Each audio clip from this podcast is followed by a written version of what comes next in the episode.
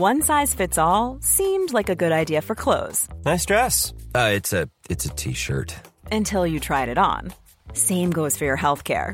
That's why United Healthcare offers a variety of flexible, budget friendly coverage for medical, vision, dental, and more. So, whether you're between jobs, coming off a parent's plan, or even missed open enrollment, you can find the plan that fits you best. Find out more about United Healthcare coverage at uh1.com. That's uh1.com.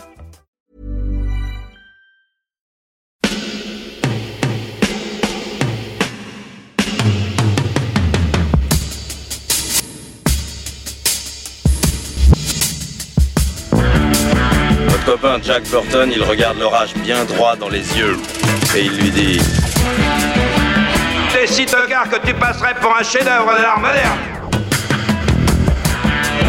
Madame, je n'écrirai rien sur ce film, c'est une merde Merde Ce sont les gars qui se prétendent normaux qui vous déçoivent. Les dingues, ça ne fait jamais peur.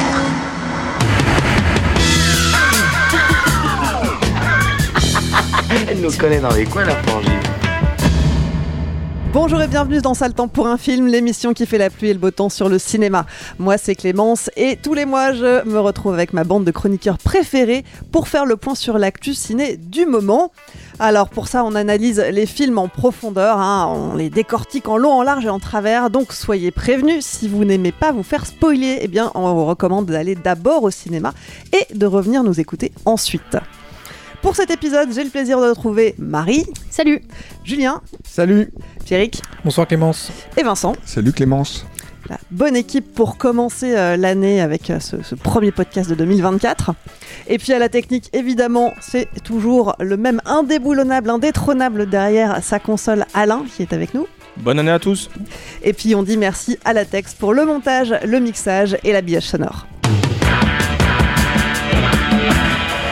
On dit aussi merci à tous nos soutiens, à commencer par Eurochannel, la chaîne 100% fiction et cinéma européen. Retrouvez des films exclusifs et des séries télé inédites sur les offres de Bouygues Orange et Free. Pour tout savoir, rendez-vous sur eurochannel.fr. Et puis, nos premiers soutiens, mais c'est d'abord vous, chères auditrices, chers auditeurs, vous qui nous soutenez euh, chaque mois, qui êtes un peu plus nombreux à nous écouter, et puis euh, qui euh, contribuez sur les différentes plateformes sur lesquelles vous pouvez nous donner des sous. Alors, pour rappel, il y en a trois. Il y a Tipeee, Patreon et KissKissBankBank. Vous pouvez souscrire à un don récurrent ou à un don ponctuel sur ces plateformes.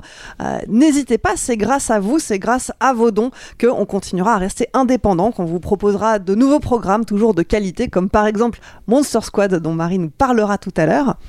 Euh, et, puis, euh, et puis, grâce à, vos soutiens, vous, vous pourrez débloquer certains avantages, par exemple un, accès à notre Discord privé, euh, également un accès en avant-première à, certaines de, nos émissions, et enfin des tarifs préférentiels pour les séances capture. Donc pour tout ça, rendez-vous sur KissKissBankBank, Patreon ou Tipeee.com, mot-clé Capture Mag. Au programme de cette émission, on va traiter donc les films de janvier avec un programme chargé. On s'était dit qu'on allait faire léger et puis en fin de compte, euh, petit à petit, le menu s'est alourdi. Donc euh, on a un menu complet finalement. Euh, dans l'ordre, on va traiter Night Swim, Moi Capitaine, Le Cercle des Neiges, Mean Girls, Godzilla Minus One et enfin Pauvre Créature. Et on commence donc avec Night Swim, sorti le 3 janvier en salle. Euh, c'est un film qui a été réalisé par Brice McGuire, c'est son premier long métrage euh, et surtout c'est une production Blumhouse. Alors on connaissait les histoires de maisons hantées, on connaissait les histoires de maisons hantées sous l'eau, hein, coucou uh, The Deep House. Euh, avec Night Swim, on a désormais les histoires de piscine hantée. c'est Ray, un ancien joueur de foot américain qui vient d'emménager dans sa nouvelle maison avec sa famille. Et puis bah, il décide de profiter de sa piscine. Normal, hein Sauf que, euh, sans le vouloir, remettant la piscine en service, il libère une force assez euh, étrange et pour le moins malveillante. Alors, euh, on va le dire tout de suite, hein, on va passer assez rapidement.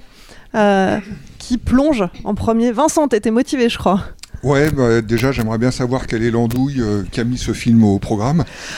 Bah, il y a eu des tractations et des débats. Ouais, je pense que c'est Stéphane, mais bon. Euh... Comme il n'est pas là. Les absents ont les toujours absents tort. hein. toujours tort, ouais, c'est ça.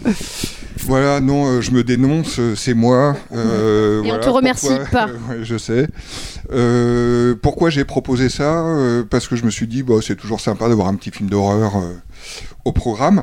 Et surtout, euh, un mois ou deux mois avant, on avait raté Thanksgiving d'Eli Roth, euh, que j'ai, moi, que je suis allé voir euh, en salle et que j'ai trouvé très sympa. Je me suis dit, c'est dommage, celui-là, on, aurait pu le traiter. Donc voilà, j'ai, proposé Night Swim en me disant, toi, tu as parlé de films de maison hantée, etc. Moi, quand j'ai vu la bande-annonce de Night Swim, j'ai pensé à, l'ascenseur de Dick Mass, voilà, en me disant, euh, ça a l'air bien nul, mais c'est, euh, il va y avoir trois ou quatre morts inventives, euh, sympathiques, comme dans euh, l'ascenseur. C'est pour ça que tu vas voir un film de ce, de ce type-là. Et euh, et alors, euh, je vais spoiler tout de suite, il n'y a pas de mort euh, dans le film. La piscine ne tue personne. Donc c'est vraiment, c'est nullissime. Et euh, c'est un film... Il y a un monstre? Non. Non Si, vaguement. Ah, Une créature. Une créature un peu boursouflée. ah d'accord. Oui, voilà. Un blob. Il y a un mort. Il y a une morte Au début. au tout début. Bah voilà, ouais. La première scène, oui, mais enfin, c'est une... Euh, une disparition plutôt. Elle est même pas morte. Ouais, ouais. Bah, elle est dans l'eau. Elle est très sacrifiée quand même. Mais bref, c'est pas du tout un film euh, qui joue sur euh, les trois ou quatre scènes qu'on pourrait attendre de ce genre de film euh, avec des, des morts euh, originales. Je pensais à The Mangler aussi de comment de Toby Hooper euh, qui, est, qui est nul. Ah, mais, Robert Englund. voilà, mais, mais, mais au moins il y a des scènes euh, rigolotes.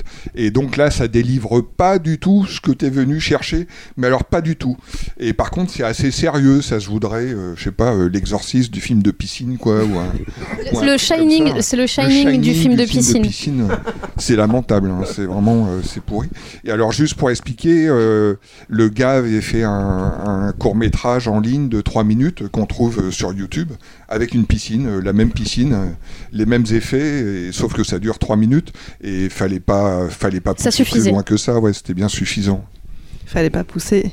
Et c'est pas un film très profond, je trouve, pour une piscine. Oh oh, de c'est le retour des blagues Euh, oui, bon, on va faire vite. Hein. euh, oui, c'est- vraiment pas très bon du tout. Euh, en fait, c'est pareil. Je suis un peu comme Vincent quand je me fais chier au cinéma. Moi, je pense à d'autres films. Et du coup, ça m'a rappelé Amityville 2, je crois, de Damiano Damiani, c'est ça? Avec une superbe séquence de piscine euh, qui était très impressionnante avec zéro budget. Enfin, c'était. euh, John Et- Caglione, il avait fait les monstres, je crois, dans le 2. Ouais, Un petit eh ben, doute, mais bon. voilà, j'ai plus de souvenirs de ce film-là que, que de Two Night Swim, c'est dire. Euh, voilà, et puis euh, deuxième chose, c'est que j'espère que ça va pas suffisamment marcher pour que ça crée pas une licence en fait, parce que Blumhouse c'est un peu les, les, les spécialistes. Oui, non, on espère que non. Euh, hein. Donc euh, s'il pouvait ne pas y avoir de Night Swim 2, ça serait pas mal, ou alors euh, qu'il confie ça à un jeune réal qui en veut, mais, euh, Je mais crois là, que ça c'était marche le pas cas. du tout, non? Je crois que Je ça sais marche pas. pas du tout. hein. ouais, mais en même temps, ça coûte rien. hein. Et alors, Ouais. je suis allé voir, je sais plus comment je suis tombé dessus. Je suis allé voir, ah si, j'ai dû tomber sur un tweet du réalisateur. Et en fait, je suis allé sur son. Bon, je me suis pas abonné quand même. Je me suis dit après coup, je vais pas, je vais pas faire ça. Ne l'encourageons pas. Mais en fait, dans son en-tête, il y a euh, un article de, je sais plus, Hollywood Reporter, etc. Il a, euh, en fait, c'est un scénariste au, déga- au départ, le gars. Et il a vendu, euh, son- dans son en-tête, il se vante d'avoir vendu euh, un scénario à Amblin. Je crois que ça va être un thriller un peu. euh, un peu euh, tendu euh, à Amblin, donc euh, bah, on attend de voir ce que ça va donner, mais là, euh, sa première réal, c'est- catastrophique quoi. Ouais, ça sent pas super bon. Marie, est-ce que tu. Ouais, as- bah, je vais juste enfoncer le clou, mais je suis évidemment d'accord. Euh, en fait, je crois que l'année dernière, à la même époque, euh, Blumhouse et, euh, et la boîte, je sais plus comment elle s'appelle, Atomic Monster, je crois, de, de James Wan euh, avaient sorti euh, Megan. Là, ils se remettent ensemble pour sortir ça. Donc après la poupée hantée, c'est la piscine hantée. Et, euh, et, ouais, en fait, je, je trouve ça très étrange parce qu'il y avait deux, trois choses à faire euh, avec euh, ben, filmer depuis euh, sous l'eau. euh, ils le font un petit peu au début. T'as la caméra sous l'eau, la personne a l'impression de voir quelqu'un. Quand elle sort de, de l'eau, la personne n'est plus là. Et vice-versa, avoir une forme sous l'eau quand on est à la surface. Ils jouent très très vite fait avec ça. Et au final, la piscine, elle est très peu exploitée. Ça part dans des, dans des trucs de films d'horreur, au final, des tropes qu'on a déjà vus dans plein de choses, mais qui sont pas du tout spécifiques à la piscine. Donc euh, à la fin, ça finit en film de possession, contamination, on sait pas exactement, avec des, des personnes qui ont le- le visage tout plein de veines, qui crachent de, de- une espèce de bile noire qu'on a vu dans plein de films. Mais au final, ça n'a rien à voir avec, euh, avec cette piscine. Euh, on nous dit que la piscine, puis ça, part vraiment dans des étapes. euh, ça, j'ai l'impression que c'est le truc vraiment très très cliché de ces films d'horreur là. Aller chercher, voilà, la, personne qui va chercher sur internet des infos, qui trouve qu'il y a eu un mort, qui part à la recherche. C'est vraiment, en fait, c'est vraiment le, le 101 du film d'horreur qu'on peut découper, enfin copier-coller sur n'importe quelle histoire. Et, euh, et donc ils vont chercher la famille qui a vécu là avant, dont on voit euh, la petite fille disparaître euh, en ouverture. Et on tombe donc sur cette mamie qui est qui est complètement possédée et tout. Et c'est plus du tout le c'est plus du tout le même film. En fait, c'est plutôt un film de d'eau maléfique quoi. Et et même à un moment, il joue dans la, dans la cuisine sur, il y a un verre d'eau posé qui va bouger pour se casser, pour... Et, en fait, il joue pas non plus pour, pour blesser la, la, jeune fille qui court et qui tombe dessus, mais il joue pas non plus sur ça. En fait, il lance des trucs, mais c'est vraiment plein de choses qui sont lancées et qui ont... Enfin, qui ont aucun sens, aucun, aucun, euh, aucun rapport au final avec la, vraie malédiction. On comprend pas exactement quelle est la menace parce qu'au début on voit une espèce de, de créature boursouflée qui essaie d'attirer les gens sous l'eau, mais après on voit qu'aussi tous les gens, enfin il y a plein d'autres gens, dont la petite fille qui est là, mais qui va les aider, mais on comprend pas. Enfin, on comprend, on comprend pas les règles de, de ce film et puis on n'a pas très envie de les comprendre. Et tout à l'heure, je parlais de, du Shining, euh, du Shining du pauvre dans une piscine parce que évidemment le père euh, est la personne possédée euh, par, euh, par cette eau euh, maléfique puisque lui il a été blessé, enfin il est, malade, il a une sclérose en plaques et l'eau le guérit. Mais en fait, il y a plein de choses qui sont lancées et tu, je crois que tu l'avais pas dit ça dans le résumé que l'eau le guérit, tu vois. Non, je Et- voulais pas spoiler Oui, oui, non, non, mais- plus, mais on a dit qu'on spoilait toujours. hein. Ouais. Mais, mais en fait, il y a tellement de choses qui n'ont rien à voir avec le pitch et avec, le, le- avec les règles du, du film que je trouve que même il est pas difficile à résumer parce que c'est pas très compliqué, mais que il a pas de sens quoi. Et, euh, et comme tu disais, euh, Vincent, j'ai aussi vu le cours qui dure 3 minutes générique compris, je crois, et tu dis bon, je pense qu'on aurait pu euh, en rester là quoi. Ouais, bah, je vous rejoins. Alors, je vais pas redire ce qui a été dit. Moi, moi je... c'est vrai, quand on m'a dit piscine, euh, ça- je pense tout de suite à Destination Finale 4. Euh, J'adore la franchise Destination Finale. Et cette... je sais pas si vous l'avez vu, hein, mais Et toi, cette tu scène- t'es refait toute la franchise il y a pas longtemps. Oui. là. Ah, c'était il y a deux ans, mais, euh, mais oui, effectivement, euh, je l'ai refaite. Et, et cette scène de piscine, qui est, je pense qu'elle est inspirée d'un- d'une scène d'un roman de Palahniuk, de Chuck Palahniuk, et, et où on voit, pour le coup, c'est très graphique, et, et c'est quelqu'un qui...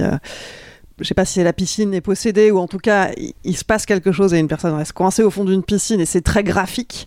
Je m'attendais vraiment à quelque chose de cet ordre-là au début. Et finalement même euh, la scène dont tu parles avec le verre d'eau, euh, là aussi ça aurait pu effectivement partir dans quelque chose autour de euh, cet, cet élément finalement qui va vraiment incarner, matérialiser la peur et en fait Oui, parce qu'on nous dit que la piscine est possédée parce que l'eau vient d'une source maléfique et tout, mais au final, bon, on nous le dit puis on n'en fait rien quoi. Donc bah ça tombe à l'eau. Oh, très beau. Je fais de la concurrence à Vincent. Ouais, je pense qu'on a donné envie de- à Julien d'aller le voir. Ouais. En fait, ça me fait penser, il y avait un film qui s'appelait Light Out, je crois, qui était aussi adapté d'un cours. Mais oui. Il y avait oui, un oui. mec qui a fait un petit cours sur le net et, et c'était Warner, je crois, hein, qui avait produit un long. Et tu dis, mais, mais non, Mais il il c'était très bien en cours. En fait, il y avait- il deux bonnes idées de mise en scène dans oui, ce oui, film. il y avait un truc à la fin avec effectivement quand un tu moment lui quand tirais il lui tire dessus voilà, ça et c'était pas mal. du, mais c'était le seul truc, ça fait pas beaucoup quand même sur un long métrage. Je me, je me rappelle me fait cette réflexion. Mais là, c'est pareil. Du coup, dans ce film-là, dans, dans Night Swim, il y a deux idées qui, sont, qui utilisent vraiment la piscine. Il y a l'idée du Marco Polo. Euh, donc, une personne dit Marco, l'autre dit Polo. Et... Mais même ça, je trouve que c'est pas utilisé parce qu'au final, euh, on aurait pu faire des clapotis ou dire Polo par une des créatures un peu plus loin. Puis quand Water Polo. quand elle se retourne, elle s'aperçoit qu'en fait c'est pas son pote ou quoi. Et euh, le- l'espèce de combat euh, quand euh, quelqu'un se met sur les épaules euh, de, de- voilà et le mec reste sous l'eau pour essayer de, enfin fait semblant de, enfin il est possédé donc il peut peut-être noyer l'enfant. Évidemment, il ne le noie même pas donc très déçu. Mais mais en fait c'est les deux seules idées qui se rapportent vraiment à la piscine et qui et qui sont pas très spectaculaires, mais c'est quand même le, je pense le plus spectaculaire. Noyer l'enfant. Bah c'est oui. ça la, la conclusion. Noyer l'enfant. S'il vous plaît. Bon, si vous voulez vous faire votre propre avis sur Night Swim, en tout cas, il est sorti en salle le 3 janvier. Euh, sorti en salle le 3 janvier également, Moi Capitaine, film réalisé par Matteo Garone, euh, à qui on doit évidemment Gomorrah et puis euh, Reality, Dogman plus récemment. Le capitaine c'est Sédou. Sédou il a 16 ans, il vivait au Sénégal et avec son cousin Moussa il a décidé de partir pour l'Europe. Là-bas tous les deux ils espèrent trouver une vie meilleure. Mais de Dakar aux côtes italiennes la route est longue et le voyage est périlleux. Alors ce film-là, tout le monde l'a vu ici. Tout le monde l'a vu. Et euh, je pense que là, comparé à Night Swim, les, les retours sont bien plus Il y positifs, a plus de matière, on va dire. clairement.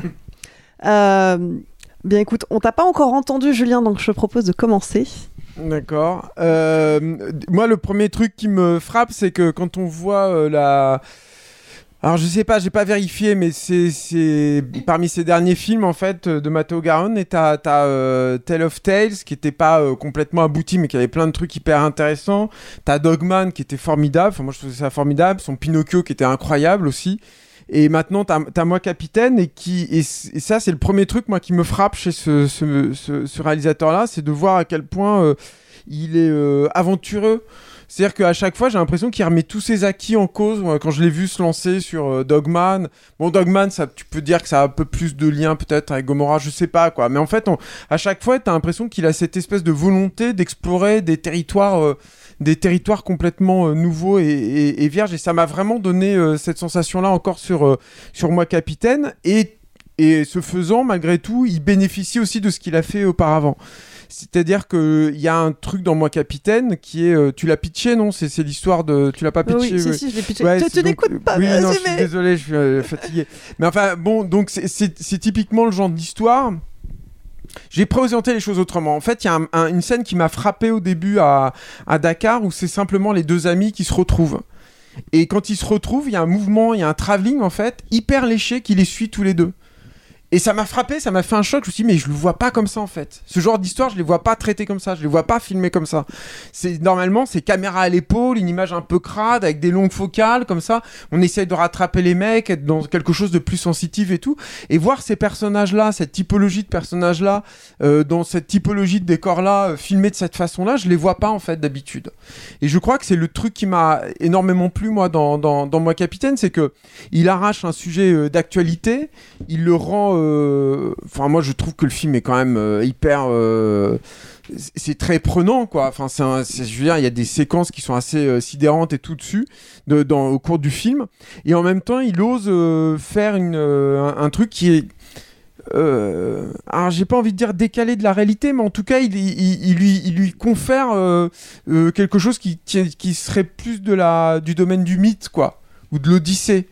C'est-à-dire qu'il y a un truc comme ça où tu as l'impression, et c'est pour ça que je le rappelais euh, tout à l'heure de Pinocchio, je suis un petit peu confus, je suis désolé, mais je, je, le rapport, euh, je l'ai rapproché de Pinocchio, euh, même de Tale of Tales, en fait, sur certains aspects, c'est que il va au-delà de, juste des apparats du réel, en fait. Il se contente pas de son sujet, voilà, c'est ça que je veux dire. Et ça, Lui, lui, il dit que c'est une odyssée. hein. Ouais, ah ouais, bah tu vois, j'ai pas entendu de, de- de- d'entretien en fait euh, avec lui là-dessus. Et moi, ça, ça me plaît énormément, quoi.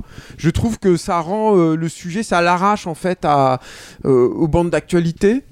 Et euh, surtout, ça te donne un. Mine de rien, en fait, ça rend aussi le récit beaucoup plus universel.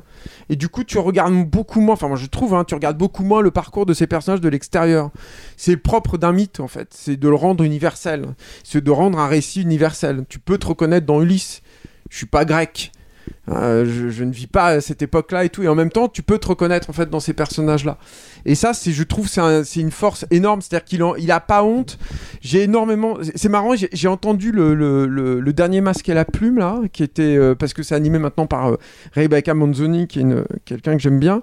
Bon, c'était pas bien, mais et dedans en fait, il y justement, il y avait un critique. Alors je sais plus lequel. Je me demande si c'est pas Xavier Le Harper, mais qui qui se plaignait justement que le film euh, ose en gros faire du cinéma avec ces, avec ces, avec ces récits-là, quoi. Et moi, c'est justement ce qui m'a plu, qu'il ose faire du cinéma avec avec, euh, avec cette problématique-là. Je pense que c'est ce qui, euh, euh, ça rend le projet en fait encore plus, encore plus percutant, quoi, et encore plus fort. Et donc voilà, je trouve que c'est assez fou. Je trouve que les, les moments où justement il arrive un peu à se décaler de la réalité, notamment à un moment il se retrouve dans une espèce de de prison torture. Il y a un, un plan général où tu as l'impression que c'est une je sais pas, c'est une espèce de vision euh, désertique du Mordor ou un truc comme ça. Je trouve que ça marche du feu de Dieu. Je trouve que la traversée à la fin euh, marche extrêmement bien avec cette, cette marée humaine à l'intérieur de ce bateau. euh, c'est, les derniers plans sont incroyables et tout. Et mon seul regret, c'est que il, va un peu trop parfois dans des visions oniriques. Donc à titre perso, je me serais passé. J'ai eu l'impression qu'il avait besoin euh, de temps en temps de. Ou alors qu'il n'était pas clair, euh, ou alors que c'était un truc qui n'était pas très abouti. Je pense notamment à ce personnage en fait qui se met à léviter dans, euh, dans une traversée du désert qui est, qui est infernale, quoi.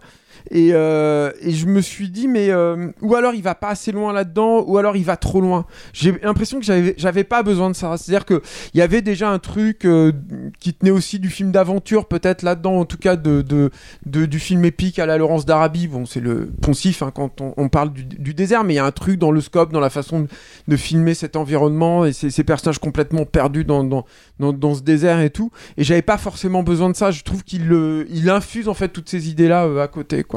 Voilà. Et, euh, et je crois que le film a très bien marché en Italie aussi. Et euh, Il y a eu Lion d'argent à la Ouais. De Venise.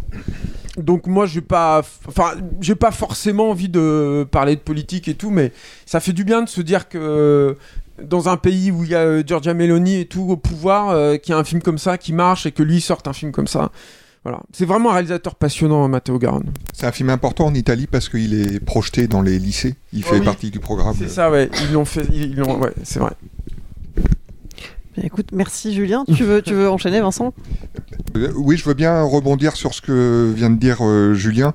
Euh, je voulais juste préciser avant que Matteo Garonne, il fait quand même un choix de récit euh, très étonnant parce que euh, pour nous, euh, la, la première image qu'on a des migrants, c'est euh, les bateaux et euh, la traversée de la Méditerranée, euh, l'arrivée euh, en Italie, et qu'en fait, euh, ça, ça c'est les 10-15 dernières minutes du film. Le grand, son grand récit à lui, c'est c'est la route du Sénégal jusqu'en Libye, en passant par le Niger, le désert du Niger, etc., qui est quelque chose qu'on devrait connaître.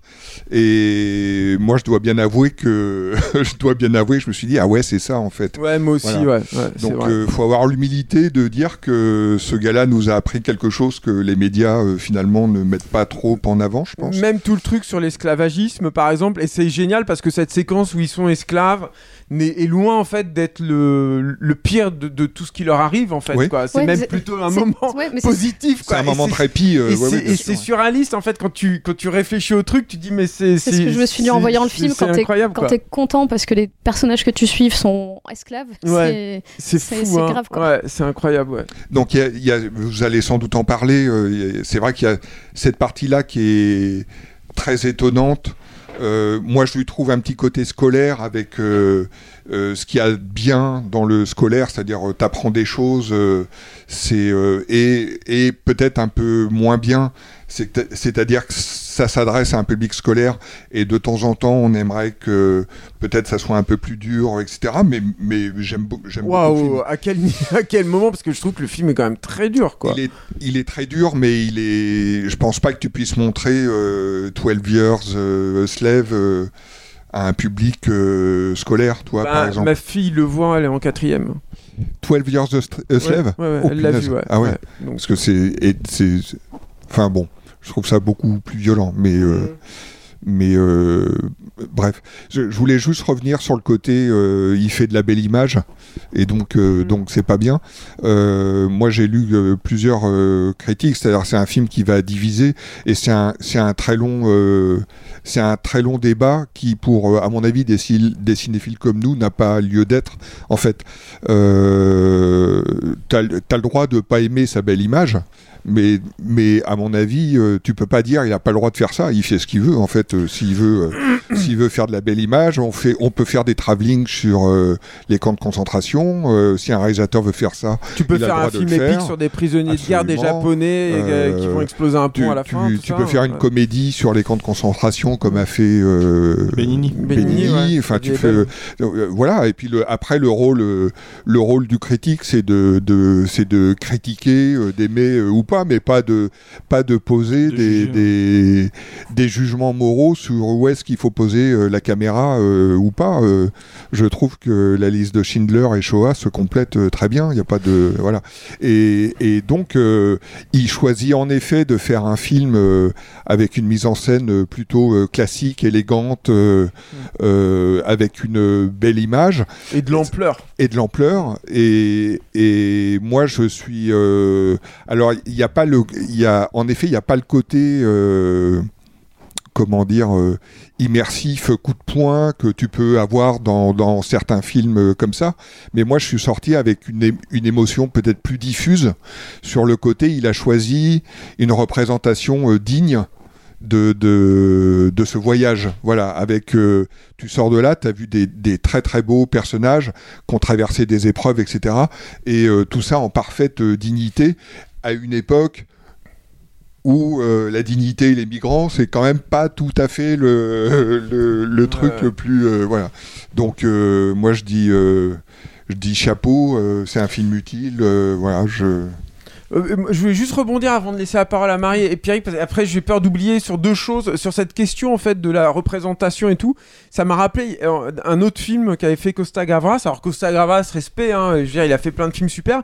Mais alors j'ai plus le titre tu vois de ce film là et c'était exactement la même histoire. C'était l'histoire de la du, du long calvaire en fait d'un migrant pour arriver en France et à la fin pour euh, finalement si, si mes souvenirs sont corrects vendre des petites tours Eiffel en fait à Paris euh, et, euh, et pour le coup c'était un film dans mon souvenir hein, du moins hein, qui était justement euh, filmé de façon plus j'ai envie de dire attendu finalement de, de ce genre de, de ce genre de récit et c'est un film qui a pas eu beaucoup d'impact dont on n'a pas beaucoup parlé et moi, Eden je- à l'ouest pardon? Eden à l'ouest, c'est ça? Ouais, ça devait être ça, ouais. Et, euh, et, et qui donc, euh, et, moi, ne m'a ne m'a pas du tout marqué. Je pense que le truc aussi, c'est là où il se trompe, à mon sens, hein, ces critiques-là, c'est que comme l'a dit Vincent, quand je parlais tout à l'heure d'Odyssée, c'est euh, une Odyssée, c'est aussi la construction d'un héros. Et tu sors, tu finis le film, et tu dis ce personnage-là, là, ce mec qui va s'en prendre plein la gueule quand il va arriver chez nous, c'est un héros en fait. C'est un héros, le mec c'est un héros, il te dépeint comme un héros, c'est la construction d'un héros. Il a fait ses erreurs, il fait amende honorable, il surmonte, il affronte des monstres, il surmonte euh, des épreuves absolument incroyables, il est, euh, il est fidèle, il est pugnace, il est opiniâtre à l'occasion. Euh, donc euh, oui, c'est un héros, c'est la vraie construction d'un héros. Et, et moi, ça, je trouve que le, le projet cinématographique, je, je ne comprends même pas en fait qu'on puisse attaquer ça. Ça me, ça me dépasse complètement. Ce que tu dis, on peut le, on peut le résumer à c'est quelqu'un qui part en Europe parce qu'il veut que des blancs euh, lui signent des autographes parce que lui veut faire du rap. Et ça, c'est le départ. Et la fin, en fait, il est responsable de, de la survie de 200 personnes euh, sur un bateau. Ouais. A- Avant de vous passer la parole, du coup, je vais rebondir sur ce que, sur ce que vous avez dit tous les deux, euh, Julien et, et Vincent, parce que moi, c'est un film qui m'a particulièrement touché parce qu'il y a un contexte un peu particulier. J'ai travaillé pendant un an et demi sur un documentaire sur ce sujet-là, enfin sur euh, plus précisément le destin de ces enfants mineurs qui arrivent en France, parce que certains arrivent en Italie mais ensuite poursuivent jusqu'en France, et, euh, et sur tout leur parcours sur le territoire français. Et donc des enfants comme euh, Moussa, des enfants comme euh, Sédou, j'en ai interviewé des dizaines. Et donc cette histoire, je l'ai entendue raconter par ces gamins. Euh, L'administration les appelle des mineurs isolés étrangers. Euh, et, et de voir ça mis en image, ça m'a vraiment euh, bouleversé. C'était vraiment au-delà du film en lui-même, ça faisait écho aussi à des récits réels et, et tout ce qui est dépeint dans le film est extrêmement réaliste par rapport à, à toutes les, tous les récits que j'ai pu entendre. Donc, euh, donc voilà, donc je, ça, ça- je pense que j'ai vraiment un, un regard particulier, forcément, euh, sur, euh, sur, sur ce film-là. Je trouve les images magnifiques et bouleversantes à la fois. Le scénario est tiré de témoignages. hein. Il Ouais. a- ouais. Oui, bah ça, ça, se, ça se sent. Donc voilà, et, et effectivement, je, je trouve qu'il n'y a pas matière à critiquer euh, ce qui est montré. Ce qui est montré est important. Euh, euh, et c'est- je trouve que c'est d'utilité publique de montrer ça aux enfants à l'école en Italie. Je pense qu'on devrait faire la même chose en France parce que des enfants migrants comme ça, il y en a aussi en France, qui viennent d'ailleurs pas seulement d'Afrique, pas seulement du Sénégal. Il y en a qui viennent d'Afghanistan et eux, ils traversent pas le désert, ils traversent les montagnes. Il y en a qui viennent du Népal, il y en a qui viennent de plein d'endroits. Et le parcours du combattant, clairement, euh, ne s'arrête pas du tout euh, arrivé euh, aux portes de l'Europe. Tout le parcours de prise en charge derrière est également... Ce que j'adore d'ailleurs, c'est qu'il les montre pas, il n'y a pas de misérabilisme en fait. C'est-à-dire qu'il te les montre pas au Sénégal en train de crever la dalle et euh, tu dis vraiment, il, il, il, il uti- il utilise pas ce- ces facilités-là quoi en fait. Il te montre juste deux gars qui veulent d'ailleurs, qui rêvent d'aller ailleurs, de tenter leur chance ailleurs quoi. Oui, parce qu'au final, eux, ils veulent venir en France. euh, lui, quand il essaie, c'est d'où quand il essaie de convaincre sa mère de partir? Euh, ils lui disent pour envoyer de l'argent à la famille et tout ça, pour t'aider et tout. Mais à la base, euh, quand il est avec son pote Moussa, il parle d'écrire des chansons de rap et de devenir des stars et de signer des autographes. Ils, sont, ils ont des- les mêmes rêves que les gamins européens et je pense qu'en ce sens, tu t'identifies euh, et t'as pas ce regard, comme tu dis, euh, Julien, misérabiliste. Et tu les vois bien d'ailleurs qui sont en train de regarder sur TikTok ou sur Insta Exactement. des stories. Et, Ouais, ouais. Et, et ce qui est intéressant aussi dans le film, c'est que les acteurs sont des acteurs non professionnels, enfin en tout cas qui n'étaient pas acteurs euh, avant. Et euh, j'ai lu une très courte interview du, gars qui joue Cédou qui disait que ce, que tu disais Vincent tout à l'heure, que cette histoire, on connaît pas l'histoire avant. euh, puisque nous on voit euh, plus les images de leur arrivée côté européen et il disait que lui non plus il connaissait pas il savait évidemment que ce, passage existait mais il connaissait pas toutes les péripéties du truc et tout il disait que lui-même avait vu une seule fois le film et euh, qu'il n'avait pas pu le revoir depuis, depuis qu'il trouvait que c'était euh, très dur et, euh, et voilà qu'il se doutait pas que c'était dur euh, à ce point-là.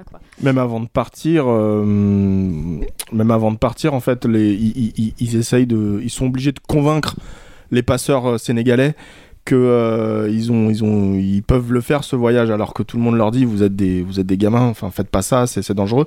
Et tu sens que dans le discours de de de, de, chaque euh, de chaque euh, de chaque personne au Sénégal. On sait que c'est dangereux, mais on sait pas vraiment de quoi non plus. On sait pas de quoi de quoi est fait. Et la différence entre le Sénégal et l'Europe, ou l'Afrique même de manière générale, c'est qu'en Europe, nous on a les journaux, on a la presse qui nous dit euh, qui nous dit effectivement quel est le, parcours, la trajectoire de, euh, de, ces, de ces migrants. Et, en Afrique, euh, moi je le sais aussi pour avoir une famille africaine euh, qui, euh, qui, cultive aussi le désir de vivre en Europe, qui, qui nous prend pour des milliardaires, des choses comme ça. Et il y, a aussi, y a aussi toute cette... comment dire on sent sur la partie au Sénégal qu'il y a toute cette, cette ce, ce- ce fantasme en fait sur l'Europe, mais aussi cette, euh, cette, euh, cet inconnu sur ce que c'est que, que cette traversée quoi. Et donc effectivement les gens en ont peur, mais c'est ça reste très euh, très Il y a tellement une inconnue qu'ils vont voir un sorcier. C'est le sorcier qui leur euh, qui les autorise à faire ce voyage. Ouais. C'est Oui, puis, magnifique. puis- puis quand ils partent, t'as pardon, quand ils partent, t'as pas eux même n'ont pas l'impression de partir dans quelque chose de si compliqué. Ils prennent leur euh, leurs petites fringues, ils prennent, enfin, c'est presque dérisoire après quand on les a vus préparer leurs petits sacs et tout. euh, et, et- je trouve que le film est quand même assez drôle. Il y a des passages assez assez drôles alors que le sujet évidemment ne l'est pas. Et euh, il y avait des gens qui riaient un peu dans ma salle au, début, euh, notamment à un moment où ils doivent cacher l'argent et tout. Et bon, après, ça riait plus du tout. Mais euh, et pour revenir sur les, les passages un peu oniriques dont tu parlais tout à l'heure, Julien, moi je les aime bien. Je trouve qu'ils m'ont, en tout cas, moi à titre personnel, ils m'ont offert des petites respirations dont j'avais un peu besoin à, certains moments. Et moi je les ai vus comme ça, tu vois, un truc un peu où, où j'ai pu un peu respirer et sortir de, de cette scène de désert où euh, ils passent à côté des cadavres, où des gens meurent, la les scènes de torture et de- dans, dans cette prison. Et euh, moi ça m'a fait des, des petites respirations bienvenues, je dirais. Je suis d'accord avec toi, Marie. Je trouve qu'il n'y a pas de, il y a pas de finalité, il n'y a pas d'aboutissement, il n'y a pas de payoff, je trouve, sur ces trucs-là. C'est un peu posé comme ça, puis je trouve que c'est un peu laissé en plan. Puis il y en a, Bref. il y en a, il y en a que deux. Il y en a pas vraiment, beaucoup, euh, ouais. le- tout le film n'est pas, n'est pas du tout euh, Mm. sur ça. Quoi. on aurait ça aurait peut-être gagné à ce qu'il y en ait un peu plus régulièrement pour que ça soit quelque chose qui vraiment revienne. euh, Oui, mais est-ce que ça t'amène pas sur une. euh, Moi, j'aime bien l'idée de Julien que c'est un, parcours héroïque. Et si effectivement on te, on te sème un peu plus de- d'onirisme, le film part encore dans autre chose. Quoi. Et là, effectivement, le, le, le, le- le fait d'avoir cette idée de se dire que à la fin du film, on a un migrant qui, pour les Européens, est euh, juste un sans-papier, euh, un miséreux de plus, euh, etc. Et que nous, en fait, on ait suivi son arrivée jusqu'ici, on- qu'on se rende compte que c'est une odyssée, que c'est que, que ce mec en fait est un héros parce qu'il a, il a, il a, il a, il a, il a sauvé 200 personnes bah, de l'étouffement, de la, famine, etc. dans un bateau, de tout ce qu'on, tout ce qu'on connaît quoi. Et effectivement, si on avait eu plus d'onérisme, on aurait peut-être encore été dans autre chose et, et voilà. Bon, moi, je suis le seul à voir le, le verre à moitié plein, en fait, parce que, enfin, j'entends tout ce que vous dites, etc. Mais je, je... moi, c'est assez frais. hein, je l'ai vu hier soir, euh, et j'ai pas du tout été emporté, en fait. Euh, alors, il y a des trucs, beaucoup de choses que j'aime bien, mais je trouve que le... les scènes que j'aime bien, elles font pas un tout avec le, le reste, notamment cette longue traversée dans le désert. euh, là, tu parlais d'onirisme, etc. Je me suis dit, ah tiens, le film part dans, dans autre chose. Et ça aurait pu m'intéresser. euh, et en fait, bah, il abandonne cette idée-là. Enfin, c'est ce que vous disiez là à l'instant. Il abandonne cette idée-là. Elle revient un petit peu avec le retour du sorcier, etc. Mais euh, moi, ça me manque. Il y a un côté. euh, alors, on, disait oui, il a pas le droit de faire des belles images. C'est pas tant ça. Moi, c'est qu'il y a des moments pendant le film, je dis oh, putain, ça c'est beau. Puis après, tu te dis, oh merde, j'aurais pas dû dire ça, c'est pas, pas si beau quand même, parce que c'est quand même une prison, c'est quand même un, lieu où ils vont être effectivement, euh, ils vont être pris euh, comme esclaves, etc. Et pourtant, les plans sont magnifiques. Et en fait, je, me suis dit, mais est-ce qu'il valait pas mieux euh, faire un documentaire de plus? Enfin, je sais pas. Et en même temps, j'aime bien que ce soit un réalisateur italien qui fasse un film comme ça, qui prenne effectivement l'histoire à, rebours. Enfin, il y a plein de choses que je trouve hyper courageuses. La traversée en Méditerranée, je la trouve magnifique. J'aime bien l'idée qu'on voit pas les Italiens à la fin. J'aime bien le titre du film, mais je sais pas, je trouve que ça manque d'un lien. Je pense qu'il y a, un- enfin moi je connais pas Matteo Garonne, j'ai vu aucun de ses films, c'est son premier, c'est le premier que je vois de lui là. Et euh, c'est vrai. Et, euh, et Vous du voyez coup, euh, Pinocchio, j'en profite et je remets une petite bille parce que c'est un film qui est sorti juste avant le Covid, qui a été vendu à Prime, etc. Et ça vaut vraiment le coup, ça- il est incroyable son J'ai du mal à voir son, comment dire, son, son intention en fait, son intention de metteur en scène. J'ai du mal à la comprendre et je l'ai pas, je l'ai, alors hormis le voyage du héros, mais euh, ses intentions de mise en scène pure, c'est-à-dire d'image, euh, j'ai du mal à la comprendre. Je, rentre dedans, je ressors. Enfin, j'étais pas bien en fait. J'étais pas bien dans ce film. J'étais pas, j'étais pas dedans quoi. Je, ça. Ça n'a pas pris sur moi. Ça m'a fait penser à une, une réflexion fait souvent Arnaud Bordas qui déteste ça quand on dit c'est un film nécessaire. Et pendant tout film, je me dis en fait c'est un film nécessaire. Et je pensais à Arnaud, je me dis oh merde, s'il m'entend dire ça, il va me tuer. Donc voilà, je sais pas, je je pense qu'effectivement ça doit être un beau film, mais euh, mais j'ai du mal à, à tout relier en fait. T'as mangé euh, un truc que même pas, non, pas, non, il y avait un non, truc mais comme ça, euh, peut-être. Encore une fois, je reste sur des très belles images de la fin. Enfin, le, le fait qu'ils deviennent capitaine et qu'ils veuillent pas le, ils veulent pas l'être, euh, ils veulent pas l'assumer euh, et qu'il le soit par la force des choses et que justement, comme tu disais, il va arriver, ça va être un migrant de plus qui va être maltraité, etc. Et, et alors que lui, effectivement, c'est un héros, mais ça, ça, ça ne me sauve pas le film pour autant, en fait. Euh, voilà, il y a moi, cette traversée du désert a été très pénible en fait, avec les, les, cadavres, les cadavres et cette, euh, cette femme là qui, euh, qui, qui essaye de sauver et qui, euh, qui s'envole en mourant, etc. Je me dis, bon, bah là, le film part dans autre chose, pourquoi pas? Après, t'enchaînes avec des séquences euh, très très dures de torture et tout. Tu dis oui, oui, c'est, en plus c'est très bien joué, c'est très bien interprété, euh, et en même temps, euh, je sais pas, il y a aussi un côté, euh, je dirais presque tout est bien qui finit bien, c'est-à-dire que il est pris sous la, la coupe d'un, gars qui va l'aider. Euh, quand il va retrouver, il, il arrive dans je sais plus quelle ville là, il, Il retrouve- surmonte des épreuves, mais tout il n'est pas bien qui son- finit bien, Pierrick, Bah, parce il que tu sais ce qui se euh, passe après, quoi, quand, les- quand Oui, ils bah arrivent ça- en Italie, quoi, les montré, mecs. mais, euh, bah il oui, mais bon, tu euh, sors du film et tu finis il avec cherche ça, son, non son, son frère ou son cousin, il, le- il le retrouve. Euh, on lui dit que c'est impossible de le soigner, il faut trouver un hôpital, et c'est impossible de trouver un hôpital, il en trouve. Enfin, tu vois, il y, a- il y a plein de choses qui finalement sont pas si. Euh, pas d'hôpital, ils partent en- justement, ils, partent plutôt en Italie pour le soigner parce bah que oui. justement. Oui, euh, mais il, a, il, il, a- il arrive quand même à un moment. oui, dans mais justement, le gars, de le gars lui dit et, euh, je, peux, je peux plus le soigner, euh, je peux pas lui faire deux trois piqûres et c'est Ouais, tout. je sais pas, il y a, il y a- je sais pas, j'avais du mal à comprendre quel était le, son point de vue sur, sur ces deux personnages-là. Enfin, je sais pas, j'étais pas à l'aise en fait euh, à, à la fin de ce film. Je, je trouve qu'il y a, il y a un problème d'équilibre de mise en scène euh, euh, sur le point de vue de, de- sur cette histoire en fait, sur la mise en image, je trouve. Moi, je te rejoins. euh, J'ai des réserves sur le film. hein. C'est un film que j'apprécie beaucoup. euh, parce que justement, je trouve qu'en France, on fait des films à sujet de ce type-là, mais ils sont ni faits ni à faire. Peut-être euh, pour la raison qu'on a évoquée, c'est-à-dire qu'il y a une espèce de. Et ça, c'est un débat qui est très vieux dans le, cinéma. Il y, a- une espèce d'interdiction à l'esthétisme quand on traite de sujets lourds comme ça. Et euh, c'est peut-être moi en fait j'étais justement agréablement surpris que, le film ait, euh, se permette ça et, nous embarque un peu là-dedans. Mais moi ce qui m'a dérangé c'était que le film était un... Alors c'est tiré d'une histoire vraie certes, mais à part la partie sur le désert qui est une partie souvent que les, euh, gens, euh, que, les, migrants racontent peu ou avec beaucoup de difficultés parce que c'est une partie très... c'est une partie horrible un peu à vivre. Euh, moi, je trouve que c'est un film, c'est une histoire qui est très classique en fait de, de migrants et ça m'a un peu, euh, ça m'a un peu laissé sur ma faim parce que j'ai l'impression d'avoir lu ça un peu partout. J'ai l'impression d'avoir. euh, Il y a un paquet de documentaires d'a- il y a là-dessus. un paquet Après, de c'est- documentaires là-dessus. Mais t'as vu quoi comme film qui te raconte ça comme ça, en fait? Alors des films, justement, justement, je, je, je dis pas que le film est, est- est mauvais, j'ai des réserves, mais ce que je dis juste, c'est que par rapport à son parcours, ça me laisse un peu. euh, j'a- J'aurais voulu avoir quelque chose d'un peu plus singulier, mais c'est peut-être, c'est peut-être une, euh, c'est peut-être comment propos. dire. une- Non, non, je, je, je sais il bien cherche que c'est une typologie de, de parcours, donc euh, Et il va peut-être et effectivement, comme tu le dis, c'est un, un, un archétype, c'est un archétype de, tra- de, de, de Moi- traversée. Moi, je trouve que quand, quand tu rentres dans la salle pour voir ce film, tu tu t'attends pas du tout à voir ça. Quoi. Non, moi non Et c'est ça qui est génial. Tu... Moi, le... quand le film s'est terminé, j'étais un peu. euh, Hmm. Je me suis dit, mais att- attends, j'ai... est-ce est-ce que j'ai aimé un peu, beaucoup, ou est-ce que moi aussi j'ai été un peu gêné par le film? C'est pas, c'est pas un film Putain, que mais tu pas moi du euh, tout, tranquille. euh, Ah, moi j'étais à la cool, hein. et, et par contre, c'est- je trouve que c'est vraiment un film qui grandit. euh, Enfin, en tout cas pour moi, euh, Mhm. c'est un film qui grandit euh, au fur et à mesure que les heures et les jours euh, passent. Et en tout cas, euh, plus le film avance, plus, plus il se prête à des visions incroyables. Il y, a, il y a la vision de la plateforme pétrolière qui a un moment de cinéma. génial. euh, Elle est incroyable, absolument- cette séquence. Absolument sidérant. euh, parce qu'on leur dit, euh, vous allez, euh, il va vous falloir, euh, je sais plus, 24 heures pour euh, traverser euh, la Méditerranée. Et puis au bout de quelques heures, ils voient des, ils voient des lumières Au et bout ils de disent, heures, euh, je crois, ouais. au bout de 5 heures, ils disent, ah mais ça y est, finalement, c'était beaucoup hein. plus court, on est déjà arrivé. Et, et voilà, ils longent une plateforme pétrolière. Mhm. Tu vois ça avec leurs yeux?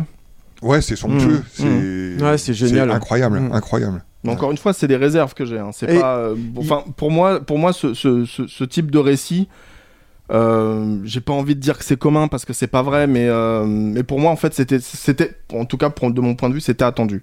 J'ai, Bah, eu moi- ce que j'attendais, mais. euh, Moi j'ai été aussi extrêmement surpris. J'aurais juste rajouté un petit truc, moi, qui est pas facile en fait et qui m'a que j'ai beaucoup aimé. C'est que il a pas de condamnation facile, Matteo Garonne. C'est que par exemple tous les mecs qui les exploitent en fait pour traverser le truc, à jamais, à aucun moment. Alors il y a évidemment les mecs qui les torturent, ça y a pas de doute, c'est des monstres et tout. Mais par contre les mecs qui leur vendent les trucs, en fait, tu tu te dis, mais c'est une question de survie. Enfin, tu comprends comment ce Ouais. business-là, il, ex- il, il existe. Alors, évidemment, tu te dis, putain, lui, c'est vraiment un, un salaud, quoi. Il les a vraiment arnaqués et tout. Mais à aucun moment, il te dit, alors lui, c'est vraiment un méchant. Même jusqu'au au gars, en fait, qui lui donne les commandes du bateau à la fin, C'est ça. où tu te dis, mais en fait, c'est une ordure, mais en même temps, il lui a fait une fleur, Oui, mais en même temps, c'est une ordure. Il n'est pas portraitisé comme une super ordure. quoi. mais j'aime euh, beaucoup en fait ça. normale. C'est-à-dire que tu vois, quand tu parles de facilité ou de trucs attendus et tout, le truc attendu justement, c'est de te dire ah bah eux les profiteurs, voilà, c'est vraiment un connard. Et t'as vu en plus il Ouais, c'est pas, c'est pas Midnight Express, quoi. Voilà, exactement. Il, est, il, est, il, il arrive, je sais même pas vraiment comment il a réussi à faire ça, mais c'est par des petites touches et tout, en fait, tu, tu, tu te dis. Et c'est là, c'est ça aussi que j'adore en fait dans le film, c'est que malgré cette tessiture, cette ampleur, cette volonté de faire du cinéma avec cette histoire-là, il arrive à t'in- à à t'insuffler des petites nuances en fait dans, les, dans des personnages que tu vas voir que les- l'espace de 4-5 plans, où tu te dis ah ouais ok d'accord, alors ça fonctionne comme ça. Alors de temps en temps il y a des vraies ordures, le mec qui conduit la voiture, c'est une vraie ordure, les mecs qui, qui, qui les torturent, il y en a notamment un, mais même lui en fait tu dis mais lui il est pété, il a vrillé complètement ce mec là. Enfin moi c'est vraiment ce que je me suis dit. Je suis même pas dit ah il- c'est un profiteur de machin, je me dis ouais il a Mhm. juste vrillé complètement quoi. Et Oui, du bah, coup ça, ça montre euh, il y a globalement. plein euh, d'humanité aussi, c'est ça que j'adore. C'est que il y a aucun moment, tu vois, et c'est là aussi où je, je parlais de, de pas s'enfoncer dans le misérabilisme. C'est que quand par exemple ils font des travaux et tout à la fin, il refait sortir l'humanité de plein de petits personnages par là. C'est des beaux personnages. C'est rare en fait chez les migrants en fait qu'on te dise c'est des beaux personnages, c'est des Mmh, belles personnes. comme ça, ouais. Et ça, c'est rien. Ça aussi pour moi, ça, ça fait partie des trucs où je, je, je suis très heureux d'avoir vu ce film-là. Je trouve que c'est formidable. Voilà. Si vous voulez vous faire votre propre avis, Moi Capitaine euh, est encore en salle. Il est sorti le 3 janvier. Le film suivant, euh, il est sorti le 4 janvier sur Netflix. Cette fois, c'est Le Cercle des Neiges, réalisé par Juan Antonio Bayona. Euh, on l'avait connu avec L'Orphelinat, puis Impossible, plus récemment Jurassic World Fallen Kingdom. Euh, après les dunes de sable du Sahara, place au pic enneigé de la Cornillère des Andes. On est en 1972. Une équipe de rugby uruguayenne embarque à bord du vol Fuerza Aérea Uruguaya 571, direction le Chili, et l'avion n'arrivera jamais à destination. S'écrase en plein cœur des Andes. Euh, sur les 45 passagers, seule une poignée seront finalement secourus après plus de deux mois d'attente. Mais comment est-ce qu'on fait pour survivre aussi longtemps en milieu euh, aussi hostile, en milieu des montagnes Euh, Là aussi, tout le monde l'a vu. Est-ce que vous êtes aussi positif que sur le précédent? Marie? Ouais, bah alors moi c'est un film que j'ai vu en salle, j'ai eu la chance de le voir Oh. Au Christine où on fait nos séances capture mag. Et euh, Bayona était là pour le présenter. Donc moi je l'ai pas revu parce que justement euh, je trouvais que l'expérience en salle était incroyable. Et j'ai pas voulu le revoir sur ma télé même si j'ai un home cinéma pas dégueulasse. Mais, euh, mais je me suis dit je veux pas avoir une expérience amoindrie. Donc je vais vous parler avec mes souvenirs de de séances il y a un bon trois mois. Euh, en fait, ce que je trouve assez fou, c'est que le film, t'as beau connaître l'histoire, t'as peut-être même vu le film de, de 93, Les Survivants, qui traite de la même histoire, t'es quand même soufflé par le film. Il dure 2h35, je crois. 2h20. Ouais, bon, Enfin, plus bref, de 2 heures. Plus de 2 heures. Et moi, j'étais en apnée euh, pendant tout le film. Euh, je pense que évidemment en salle. euh, c'est incomparable. D'ailleurs, euh, moi, ça m'a un peu brisé le cœur, mais Bayona est arrivé. La première fois, ce qu'il a dit, c'est Je suis content de, de pouvoir présenter ce film en salle et, et je suis content que vous le voyez en Il salle. sort en salle en Espagne. Ah ouais? Hmm. Mais bon, pas ici. Non. Et. euh, Il voulait au départ le sortir en salle et puis il a pas réussi à Ouais, trouver. c'est- euh, c'est dommage parce que pour le coup, enfin voilà, il y a des choses euh, qui sortent comme Night Swim que même sur une plateforme ou sur ma télé ou sur mon téléphone, je ne regarderai plus. Et, euh, et c'est vrai que ce film-là, euh, bah, il, gagne évidemment à être vu en salle. Euh, la scène du crash, elle est incroyable et elle est hyper douloureuse. Je trouve qu'elle est hyper bien découpée. Il y a des scènes vraiment, enfin, je sais plus, il y a une jambe qui se plie. Enfin, il y a vraiment. Un insert avec une Ouais, jambe ouais, qui se casse. casse. Enfin, tu t'as mal pour eux. Et en fait, pendant tout le film, je trouve que t'as vraiment ce côté très. euh, Très sensoriel, moi c'est un film qui m'a fait mal au ventre en fait pendant tout le film, j'étais vraiment pas bien. Euh, Bayona aussi a expliqué que hum, lui il voulait vraiment se placer du côté des victimes, il voulait pas être dans un côté euh, bah, de, de- un peu de presse à scandale et le côté un peu sensationnel et tout. Et euh, il disait qu'il avait rencontré beaucoup de bah, de- soit des survivants, soit les familles des victimes décédées. C'est pour ça qu'à chaque fois qu'une personne disparaît dans le film, euh, il y a un, un- un petit truc avec son nom et je sais plus si c'est son âge ou sa date de naissance. Enfin, il y a une petite. euh, Et il y en a un certain nombre qui apparaissent dans le film d'ailleurs Mm. aussi.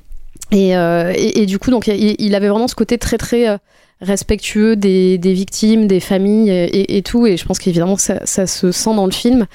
Euh, alors après, euh, voilà, moi, je, je, je, suis restée sur mes souvenirs, mais, euh, mais j'ai vraiment ce, ce côté vraiment euh, d'un film qui m'a provoqué une réaction physique et c'est assez rare en fait. Donc euh, déjà rien que pour le souvenir, je pense que c'est un film qui va être dans.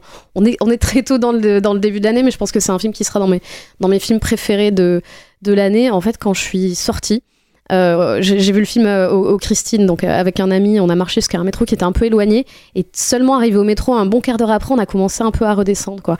Alors que le film dure vraiment très longtemps, et je pense que cette longueur est nécessaire pour aussi faire partie de, l'expérience et du, bah, du temps que ces gens-là passent dans ces conditions-là horribles. Il y a des scènes qui sont vraiment la scène, il y a une scène d'avalanche à un moment au milieu du film.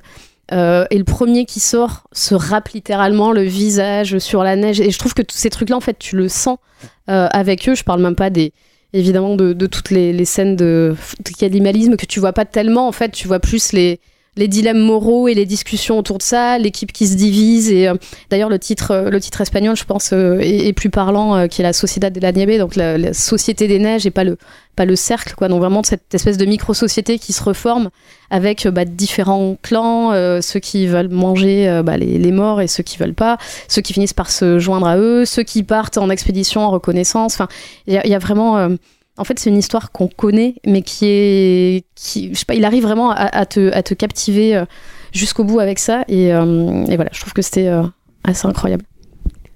Pierrick, est-ce que tu veux enchaîner? Euh, oui, oui, bah, c'est une réussite totale. Enfin, euh, c'est, c'est Bayona, c'est quand même un réalisateur qui est, euh, qui est assez incroyable. Euh, Je pense qu'il est allé faire Jurassic World pour euh, peut-être aussi pour se faire financer ce film-là, je pense. Même si apparemment c'est un projet qu'il a depuis plus de 10 ans, donc peut-être même avant The Impossible. Euh, je trouve que c'est comme, The Impossible, c'est pas des films. euh, euh, comment dire C'est pas des films agréables à, voir en fait. Enfin, c'est douloureux quoi. C'est The Impossible, toute la, longue traversée avec la fille, avec la mère et, et le fils. C'était c'était très très très très dur, etc. Enfin, c'est pas des films aimables. Voilà, c'est ça que je voulais dire.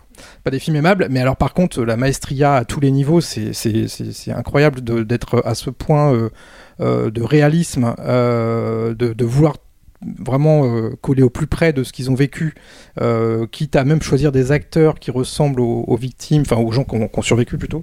En fait, c'est c'est vraiment, il, a, il a été je, voyais aujourd'hui, là, ce matin, j'ai vu une interview du, chef décorateur qui est français.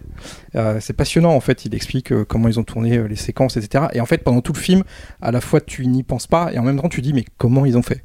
Parce que pour tourner dans cette neige immaculée sans laisser une seule trace, c'est juste pas possible. Donc après, tu comprends que c'est pété d'effets spéciaux, etc. Enfin, le film a dû coûter très très cher, mais mais il arrive à avoir sa vision à lui. Et donc et ça, c'est incroyable de tenir ça du début à la fin. Ce que j'aime énormément, forcément sur un, quelque chose qui est assez, euh, on connaît la fin, on sait ce qui s'est passé, etc. Il arrive quand même à créer un, une espèce de suspense, on va dire, euh, qui est pas artificiel, qui est, euh, qui est, hyper bien écrit, hyper bien narré, notamment avec ce changement de point de vue avec le personnage principal. Moi, c'était le seul, j'en ai parlé à Marie vite fait, mais euh, c'était le seul petit point noir que j'avais sur, euh, sur le film, c'était le côté un peu prêchi-prêcha euh, de la première partie, on va dire. Euh, un peu, ah, mais euh, c'est pas très catholique d'aller manger ses congénères, etc. Et je trouvais qu'il insistait un, un poil trop, et en fait, euh, après, il Parce passe que toi, t'as pas de problème avec ça en fait. C'est pas que j'ai pas de problème, c'est que je- le côté un peu euh, chrétien, catho, me saoulait un peu. Enfin, je me suis dit, j'espère que ça va pas trop partir là-dedans. Surtout que je, alors, je réfléchissais à ces films d'avant et il y a jamais eu ça, il y a jamais eu de trace de ça en fait. Donc euh, je me dis, hein, c'est bizarre. Après, bon, bah, c'est les années 70, c'est en Amérique du Sud, donc bon, tu peux, tu peux aussi le comprendre. Et encore une fois, le fait que ça change de point de vue, moi je trouve limite la deuxième partie encore plus passionnante que la première en fait.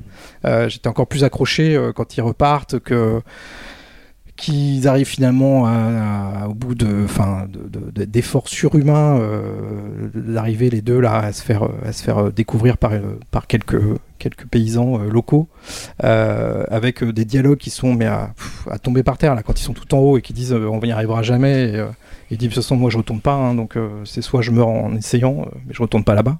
Enfin il y a des choses qui sont vraiment très très très belles et, et hyper bien.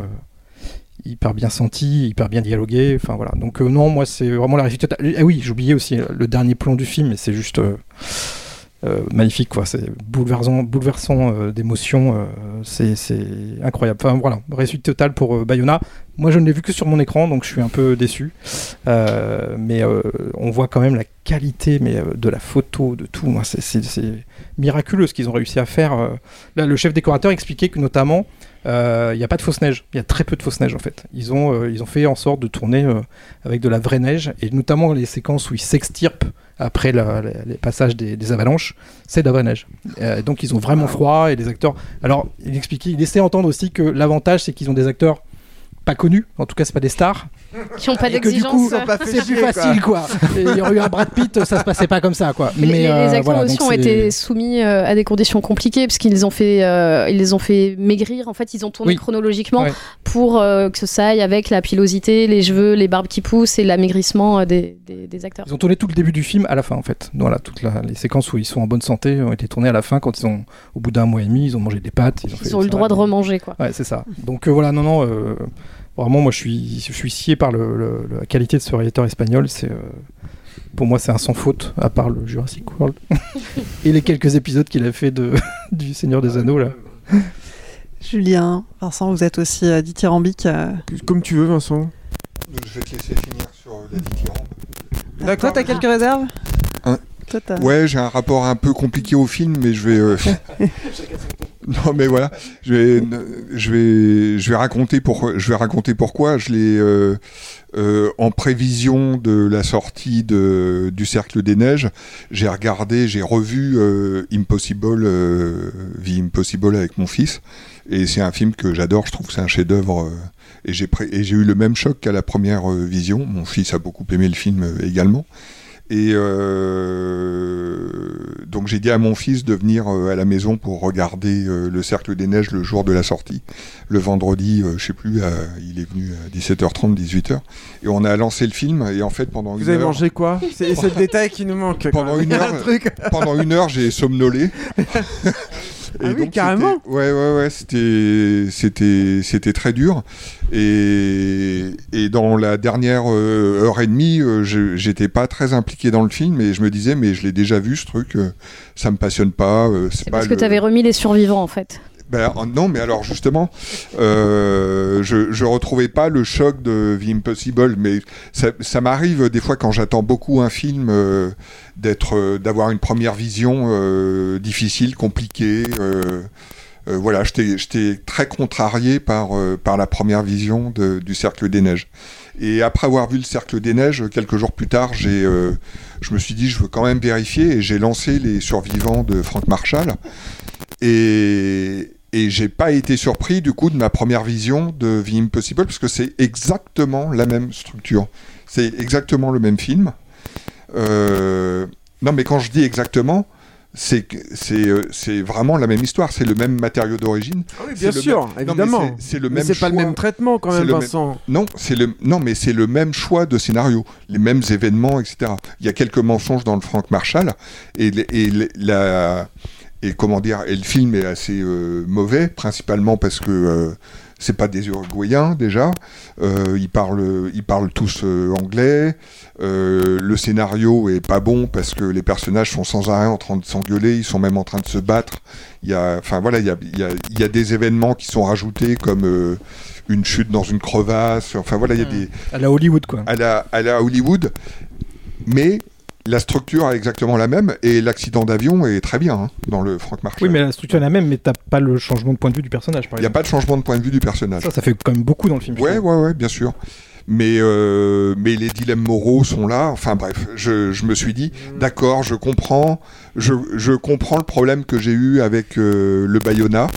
C'est parce que malgré tout, bien que j'aime pas le Frank Marshall, j'en avais gardé un souvenir euh, assez euh, précis parce que l'histoire est tellement dingue que tu peux pas. euh, c'est pas comme euh, The Impossible où tu te prends le film dans la tronche euh, quand tu sais pas euh, ce qui s'est passé, quand tu, quand, tu connais pas cette histoire-là. Et donc, après avoir revu le Frank Marshall, un jour où j'étais euh, en forme, j'ai relancé le Bayona. C'est ton odyssée à toi, quoi. Voilà. C'est On a de la chance que tu vois toujours les films trois fois en fait. À quelle heure C'est pour les Tu l'as facturer, vu euh, c'est pour les- À quelle heure tu l'as vu la deuxième fois Ah, je sais plus. Mais tout ça pour dire que euh, la deuxième vision est beaucoup plus proche de tout ce que vous venez de dire que, euh, que la première. Voilà. Bah ouais, enfin je sais pas quoi. C'est- Moi déjà. euh, je- Non, mais c'est pour euh, prévenir euh, éventuellement des auditeurs Oui, oui, qui auraient oui. vu le Frank Marshall. Et, et voilà. Ouais, mais et en fait, Alors euh, moi c'est marrant parce que que je- l'histoire, elle est archi connue. Oui, oui, bah oui, mais enfin, bon. Ne serait-ce que grâce au Frank Marshall. Moi, mais il y a on- un- moi, j'ai pas revu le Frank Marshall, j'ai regardé un petit bout, là, y a- j'ai vu un montage sur YouTube où j'ai regardé, il y a un petit bout juste sur le cannibalisme, en fait. Et le gouffre, quoi, entre les deux films, mais laisse tomber, quoi, la façon, parce que c'est quand même un des trucs centraux, en fait, du film, quand même. Ce moment où ils vont décider de manger les, les, les corps des, des, des, des, des Oui, puis autres. c'est- très noble en fait. Le- la, finalité du truc, c'est euh, Pour survivre. Pour survivre, ils nous ont aidés en fait. Ils sont Et en morts fait, pour nous aider à survivre. C'est marrant qu'on fasse euh, qu'on fasse le Matteo Garonne et ce film-là aujourd'hui parce que déjà bon il y a eu le truc glacer le feu, enfin mine de rien, moi je, je peux pas m'empêcher d'y penser, c'est quand même très bizarre. Et ensuite, c'est le même truc, c'est-à-dire qu'il te montre des héros euh, là où tu t'y attends pas forcément. C'est-à-dire que c'est quand même des mecs qui ont bouffé des humains, quoi. Et des humains qui connaissaient. Et des humains qui connaissaient. Et parfois des humains très proches, quoi. C'est ce que tu comprends au bout d'un moment, quoi. Et, euh, et, réussit à t'en faire des héros. Et moi, je, je, je suis pas tout à fait d'accord avec toi, Marie, quand tu dis que tu vois pas grand-chose, parce que le peu que tu vois, c'est vénère, quoi. C'est-à-dire que t'as quand même une scène ou un moment assez tard, en fait, au moment où ils sont rentrés vraiment dans le cannibalisme, où t'as un mec en train de bouffer avec une cage thoracique, des psés, en fait, au premier plan, quoi. Moi, je sais que ce plan-là, wow, il est resté là, quoi. Ouais, je vais clair. pas m'en départir. Oui, le le moment sexe- où il laisse la chair aussi, tu vois, sur la. C'est comme un plateau, en fait, pour que les autres, ils viennent la chercher, etc. Et moi, je- c'est un truc bête, hein, mais je me suis dit, mais ça ressemble à quoi de la... du muscle humain, en fait, comme ça? Et de voir que c'est de la. Ça ressemble à du poulet, je sais pas, il y a En un fait, truc, au, c'est au de la début, volaille. au début, C'est tu vois pas hyper trop choquant, parce que c'est quand même beaucoup caché, puisque eux-mêmes essaient d'épargner les autres. Oui, en oui, fait, oui, oui. il y en a Ouais. deux qui s'y collent, et pour dire aux autres, on vous amène à manger, mais euh, vous Mais- n'avez pas à voir. Mais Pour le que coup- la, fa- la façon dont c'est filmé, en fait, c'est jamais montré avec sensationnalisme. Non, non, non, Oh, non, non. on C'est fait pas des gros. que juste- mais, et ouais. justement, c'est ça, je pense. Non, non, non, non, c'est sûr. euh, Mais tu vois, par exemple, j'ai revu. Il y, a la, même pudeur que Joe D'Amato euh, vois, juste. dans le Frank Marshall, ça, moi, je m'en souvenais pas parce que je me suis dit, mais comment il se démerdait avec ça, euh, Marshall C'est quand même le réalisateur de Congo, donc bon, bref. Et, euh, et, et, et en fait, le, le, le, le- il y a un plan en fait qui m'a marqué dans le, dans le Marshall où tu vois un mec qui découpe un cadavre. Alors donc, d'un côté, c'est pour le coup hyper bourrin, quoi. Tu vois le mec qui Ouais, découpe un cadavre, sauf que le cadavre, c'est pas un cadavre, c'est un morceau de drap comme ça, qui est un, un peu rectangulaire comme ça, et, et tu vois le mec, donc t'as pas le côté viscéral, en même temps, t'as le côté bourrin. Donc t'as ni le beurre ni l'argent du beurre, toi, si tu veux, quelque part avec le, avec le Marshall. Donc ça, rien que ça, moi, je, je trouve ça euh, assez, assez dingue. Il y a plein de trucs pour moi dans le Bayona, on en fera probablement pas tout le tour là. Moi, je suis écœuré de pas avoir vu ce film en salle aussi, ça c'est sûr et certain. Et notamment parce que euh, il y a un jeu euh, qui était peut-être attendu, mais pas. Moi, je ne l'attendais pas à ce point euh, extrême là. C'est-à-dire que Bayona, il a quand même un truc un peu euh, de classicisme dans sa façon de filmer, je trouve. Et, euh, je trouve que c'est pas vraiment le cas en fait dans, ce film-là. C'est-à-dire que il y a cette confrontation du, du micro et du macro, quoi. Bon, ce qui est assez. C'est-à-dire que tu vois ces mecs qui sont hyper confinés dans ce petit endroit de cette petite zone au milieu des Andes qui sont des paysages absolument grandioses de cette espèce de cuvette là euh, qui est complètement qui est complètement délirante. Sauf que dans ce qu'il fait sur le sur le, le, le, le- plus petit quoi en fait au proche il y a des il y a un jeu sur les lentilles sur la, la- le- des, des caméras qui sont d'une proximité folle en fait avec les comédiens qui est hyper frontal je suis dégoûté de pas avoir vu ça en salle. Je pense que ça faisait un effet absolument euh, absolument incroyable quoi. Et il a une faculté ça comme le disait Marie tout à l'heure à, à te qui, qui va avec ça à te à te mêler des, des événements euh, grandioses des trucs qui leur arrivent, les avalanches, les machins, à des choses toutes petites. Il te le ramène toujours au niveau humain.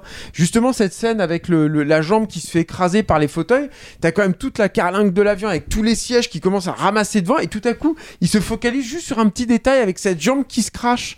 Donc tu t'es plus du tout dans le spectaculaire, t'es vraiment sur des humains qui sont en train de souffrir. Et le film fait ça en fait très très souvent, très fréquemment. En fait, il te ramène à, une main gelée, euh, des, enfin des doigts gelés, des, des yeux en fait qui eux-mêmes sont en train de geler, des, toutes, des tout petits détails les, tu les comprends tout à blessures, euh, les blessures dans le dos. guérissent blessures pas. dans le dos, les, ouais, les- quand il a des, des escarres, des espèces d'escarres, la, la, la- la petite mousse qu'ils essayent de bouffer et tout. Il y a, y, a, y a plein de petits détails, de petites attentions, en fait, d'une sensibilité incroyable, et, et- et tout en ayant, encore une fois, ce, ce truc de spectacle absolument euh, grandiose et dantesque, parce que c'est c'est aussi ça, euh, je trouve, qui est, qui est étonnant pour moi dans, dans, dans ce film, c'est que c'est un film d'une complexité rare qui se voit pas. C'est El Ranchito qui a fait les effets visuels, là, dont a parlé un tout petit peu Pierrick, là, tout à l'heure. Et je crois que t'as quasiment tous les plans étaient retouchés numériquement, avec des, des stagecraft, un petit peu, pas beaucoup, mais surtout, il y a, y a c'est quasiment, en fait, ils sont quasiment que en décor virtuel tout le temps, quoi. Moi, je ne me suis pas posé la question une seule fois, en fait. C'est passé d'une, mais complètement crème, quoi. De la même façon que je trouve que les deux heures et demie passent comme, euh, je sais pas, le, le ressenti, c'est 1h20, quoi, un truc comme ça. Enfin, moi, je, c'est une telle expérience, en fait, viscérale que. Alors, moi, j'aime beaucoup Impossible. Je trouvais qu'il y avait un peu de trop de pathos, moi, dans. Il faudrait que je le revoie. Ça fait longtemps que je l'ai pas revu, mais dans, dans le film. Et là, justement, je- j'ai pas eu ça. C'est-à-dire qu'il y a, il y a- je trouve qu'il y a une, une- une- un, un truc euh, plus frontal, en fait, plus cru, en fait, dans le film, qui m'a vraiment euh, fait rentrer dedans. Moi, le Moi, c'est seul. le, c'est le pathos qui me fait pleurer dans The Impossible. Ouais, c'est vrai que là, tu pleures moins. Enfin, t'as peut-être plus mal. T'as, je sais pas, c'était une souffrance qui est différente, quoi. Euh, moi, le seul. euh, Moi, j'ai eu un petit problème, mais c'est peut-être dû à moi. Moi, je j'ai pas la mémoire des visages, c'est un cauchemar, quoi. Et euh, j'ai eu un peu du mal à identifier les personnages. Je sais que je me suis un peu perdu là-dedans, quoi. En fait, je me suis dit, attends, lui, c'est quoi dans le dans l'équipe? Il faisait quoi exactement? Et ils sont lui, nombreux, en fait. Ouais, ils sont très nombreux et tout, et je sais que c'est mon, mon, ça a été mon seul problème en fait. Je, je me suis dit de temps en temps, je dis merde, il me manque une petite info, je suis un peu paumé quoi. Il faisait quoi lui exactement? Ouais, et c'est- Ils Comment sont me l'a pas présenté? forcément très caractérisés. Ouais, je sais que là-dessus, je trouve que le film peut-être manque un. un- je sais pas si c'est moi, mais. euh, parce qu'en fait, encore une fois, moi j'ai ce, ce défaut-là, mais, mais c'est vrai que le film manque peut-être un petit peu de, d'efficacité là-dessus. Quoi. Ouais, mais après, il Mais- n'y a pas d'individualité qui ressorte en fait, c'est un film de groupe, donc euh, Oui, finalement, bah, moi, ça un petit peu gêné. quand même, tu vois, il y a quand même Ouais, des. ouais, des- bah, à part, à part le, narrateur enfin, le début, mais euh, Mm. après finalement ils, se, ils, ils changent en fonction de leurs blessures et de leur état de santé, ils changent leur rôle en fait. Oui, oui, ça c'est sûr. euh, Mais le justement, dessus, tu vois, du euh. coup, ça m'a manqué un petit peu de, de pas savoir qui évoluait, qui changeait et tout euh, euh, là-dedans. Et du coup, je voulais dire un autre truc, mais je l'ai bouffé, c'est pas grave. Ça te reviendra peut-être. Bah.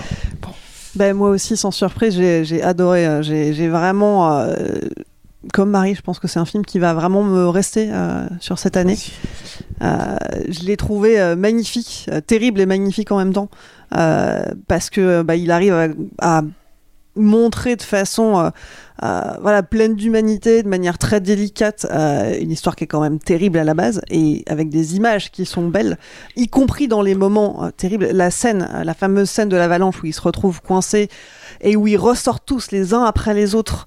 Euh, ils émergent comme ça sous la neige, mais c'était, ça m'a frappé vraiment à un point. C'est la longueur du moment où ils sont sous la neige. T'avais pas ça dans Frank Marshall, si T'avais, ouais. Et puis je trouve que la narration aussi est, est d'une délicatesse alors que le sujet traité, euh, toutes les questions autour de l'anthro- de l'anthropophagie, du cannibalisme euh, sont traitées euh, de, de façon euh, vraiment fine et, et pleine de... euh, ouais, c'est ça, pleine, pleine d'humanité finalement euh, là-dedans. Et, et d'ailleurs, on- au moment où vous en parliez, il y a quelque chose qui m'a frappé, c'est que donc euh, il découpe quand même des corps et à aucun moment on voit de sang. Le- tout reste immaculé.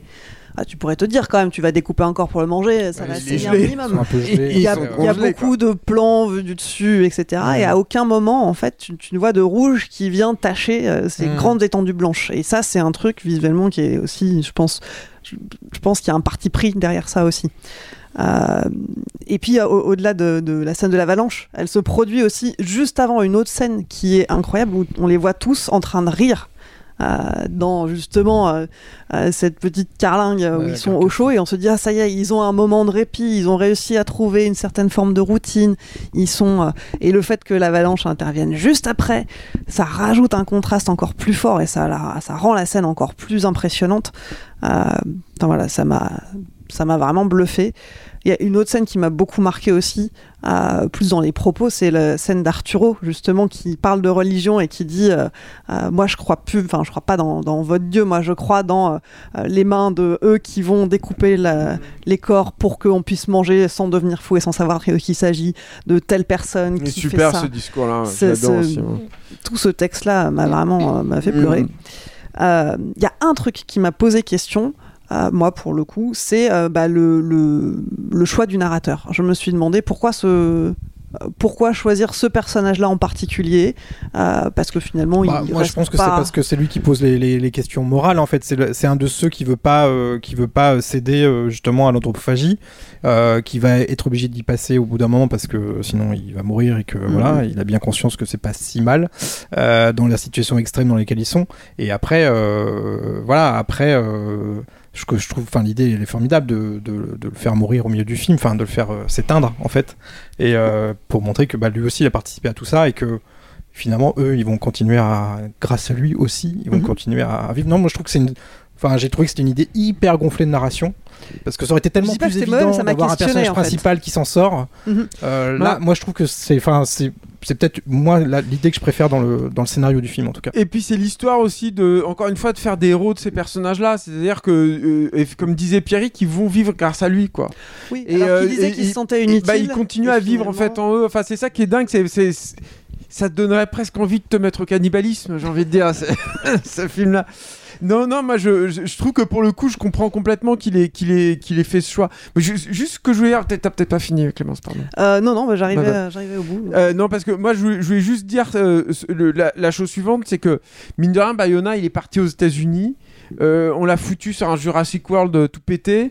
On l'a foutu sur une série euh, toute pétée, blindée de pognon, mais qui est quand même. Je sais pas si vous les avez vus, les, les Rings of Power, mais c'est quand même vraiment nul, quoi. Et, euh, et c'est quand même dingue en fait de se dire qu'aujourd'hui, en tout cas dans cette typologie de grosse production euh, d'argent américain, on va dire, qui, finance le, cinéma, et ben il trouve un interlocuteur euh, que chez Netflix en fait qui lui permette de faire ça. Euh, on crache beaucoup sur Netflix, euh, sur les trucs et tout, mais n'empêche, Netflix, ils permettent à des films comme ça d'exister. Ils permettent au Iñárritu d'exister, ils permettent au, Alf- au Alfonso de Cuarón d'exister, au film de Del Toro, euh, donc maintenant au film de, au, Adam Mackie, maintenant au film de Bayona. Et mine de rien, n'a pas beaucoup en fait aujourd'hui des, des financiers dans le monde du cinéma, en particulier américain, qui permettent à des films comme ça d'exister. Je suis dégoûté que ça sorte pas en salle. Ça, c'est clair et net. Euh, Il y a plein de trucs pour lesquels j'aime pas Netflix et tout, mais en même temps, ils font ça. Et moi, j'en connais pas d'autres, en fait, des studios qui font ça aujourd'hui. Et donc, ça, il fallait quand même, le, le- je trouve, le, le signaler. Après, t'en as que deux par an. Je, c'est Ah, c'est- vrai ce que tu dis. C'est vrai ce que tu euh, dis. Alain, hein, mais t'en as deux par an, quoi. Je veux juste relativiser. mais Et t'en as un peu même- plus que deux par an, quand même. Bon bah en tout cas, Fincher, ouais. après tout ce qu'on a dit, si vous voulez découvrir vous-même le Cercle des Neiges, eh bien il est disponible sur Netflix et du coup bah, pendant un bon petit moment. I'm Sandra, and I'm just the professional your small business was looking for. But you didn't hire me because you didn't use LinkedIn jobs. LinkedIn has professionals you can't find anywhere else, including those who aren't actively looking for a new job but might be open to the perfect role, like me. In a given month, over 70% of LinkedIn users don't visit other leading job sites. So if you're not looking on LinkedIn, you'll miss out on great candidates like Sandra. Start hiring professionals like a professional. Post your free job on linkedin.com/people today. On va faire euh, une petite pause avant de passer à la suite euh, pour vous reparler de euh, la façon de nous soutenir puisqu'on a besoin de vos soutiens. hein. Je le rappelle sur KissKissBankBank, Patreon et Tipeee. Pourquoi est-ce qu'on a besoin de vous? Bah, Notamment pour euh, soutenir l'émission de Marie, Monster Squad. Marie, est-ce que tu peux nous en parler un petit peu? On a deux épisodes qui sont sortis depuis la dernière fois qu'on en a parlé. Ouais, quand on en avait parlé, je pense qu'on venait de sortir peut-être le premier épisode euh, sur Freddy qu'on avait fait avec Julien et euh, avec euh, Elodie Denis. Et euh, là, depuis, on a sorti euh, début décembre, au courant décembre, un épisode euh, de deux heures et demie euh, sur L'Exorciste. Donc, on revient sur tous les films de la saga, sur ceux qu'ils ont déclenchés euh, dans le film de possession. Euh, c'est un épisode qu'on a fait avec Stéphane et Romain Dubois.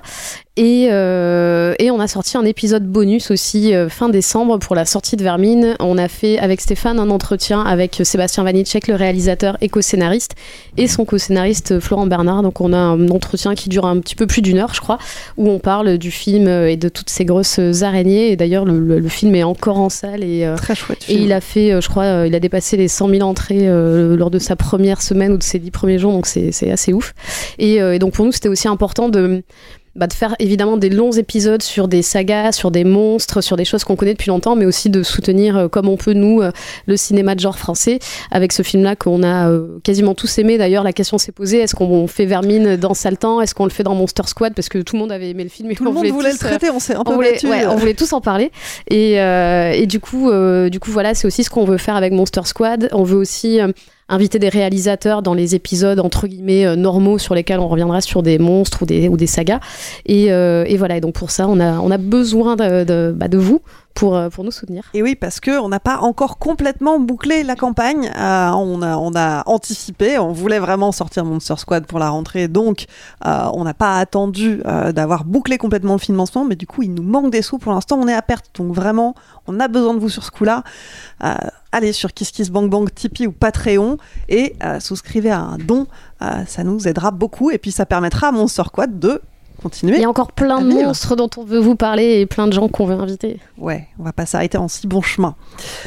On va passer à la suite. Tout de suite, euh, changement de ton, hein, après des, thématiques un peu, euh, un peu sérieuses, un peu lourdes. Euh, là, on part dans toute autre chose puisque le film suivant, c'est Mean Girls. Mean qui est sorti euh, le 10 février, euh, le 10 janvier, pardon, en salle, réalisé, par, réalisé par Samantha Jane et Arturo Perez Jr. Alors eux, vous en avez peut-être jamais parlé et pour cause. Je crois que c'est leur premier long métrage à tous les deux. Mais quand même, petit retour en arrière. hein. À l'origine, il y a Lolita Malgré moi, sorti en 2004, réalisé par Mark Waters. Ça raconte l'histoire de Katie, une ado qui a grandi au Kenya, a fait l'école à la maison et euh, débarque dans un lycée américain. Alors, comment se faire des amis, comment apprendre les codes, comment se faire accepter par les filles les plus populaires du lycée? Euh, teen movie devenu culte, euh, Mean Girls est adapté ensuite en comédie musicale en 2017 avec Tina Fey à l'écriture. Et c'est Tina Fey qui a été chargée euh, de l'adaptation de cette comédie musicale en film. Euh, pour cette version donc 2024. Alors, euh, on est trois à l'avoir vu. Marie, tu l'as vu, Julien aussi?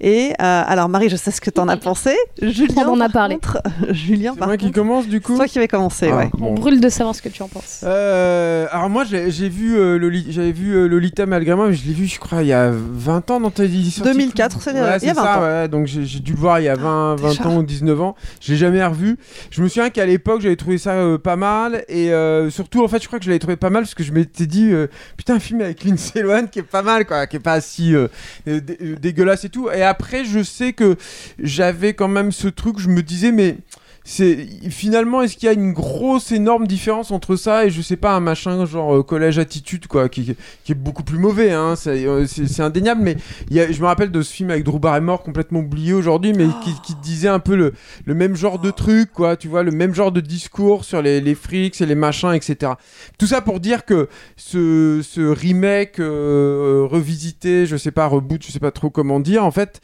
moi je peux pas trop le juger à l'aune du film original dont je me suis- j'ai pas de souvenir suffisamment euh, suffi- suffisamment précis Euh, et donc euh, bah moi j'ai pas aimé euh, je suis désolé hein, j'ai un peu l'impression d'avoir vu un j'ai un peu les mêmes sensations de Barbie que j'avais eu sur Barbie mais en plus soft c'est-à-dire que déjà le film est, je trouve très long et mal équilibré. Je trouve qu'il y a un vrai gros problème de rythme, avec notamment, j'ai eu l'impression de voir trois fins différentes, avec trois moments de climax en fait qui s'enchaînent les uns après les autres. Je me dis ah donc c'est fini, ah non il y a encore ça, non c'est pas- c'est toujours pas fini et tout. Ça c'est mon, mon premier euh, gros problème.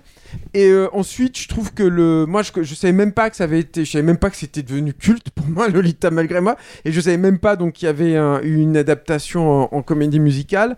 Et je trouve que euh, le, le, le livret euh, n'est pas, je le trouve pas très inspiré en fait. Il est pas très euh, rigolo, il rebondit pas beaucoup en fait, en fait sur sur toutes les thématiques, etc.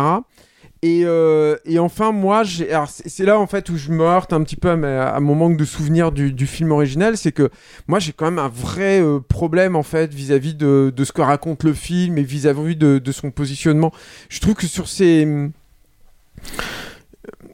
pour le dire de façon un peu bête, un peu crue, quoi, voilà. euh, moi, je, je, j'ai été un gros geek, euh, pas très populaire, on va le dire comme ça, quand, euh, dans, dans certaines, euh, dans certains moments de ma, ma scolarité. Donc, c'est quand même le genre de film qui devrait me plaire. Et en fait, moi, je trouve que c'est vraiment un film qui est fait pour les, les rois du, de l'établissement, du collège, enfin ceux qui sont vraiment les leaders et qui ont envie de se dire ah mais je suis pas tout à fait normal et en fait euh, c'est beau la tolérance quand même. C'est-à-dire qu'il y a un truc en fait dans ce dans ces films là qui est pas du tout radical.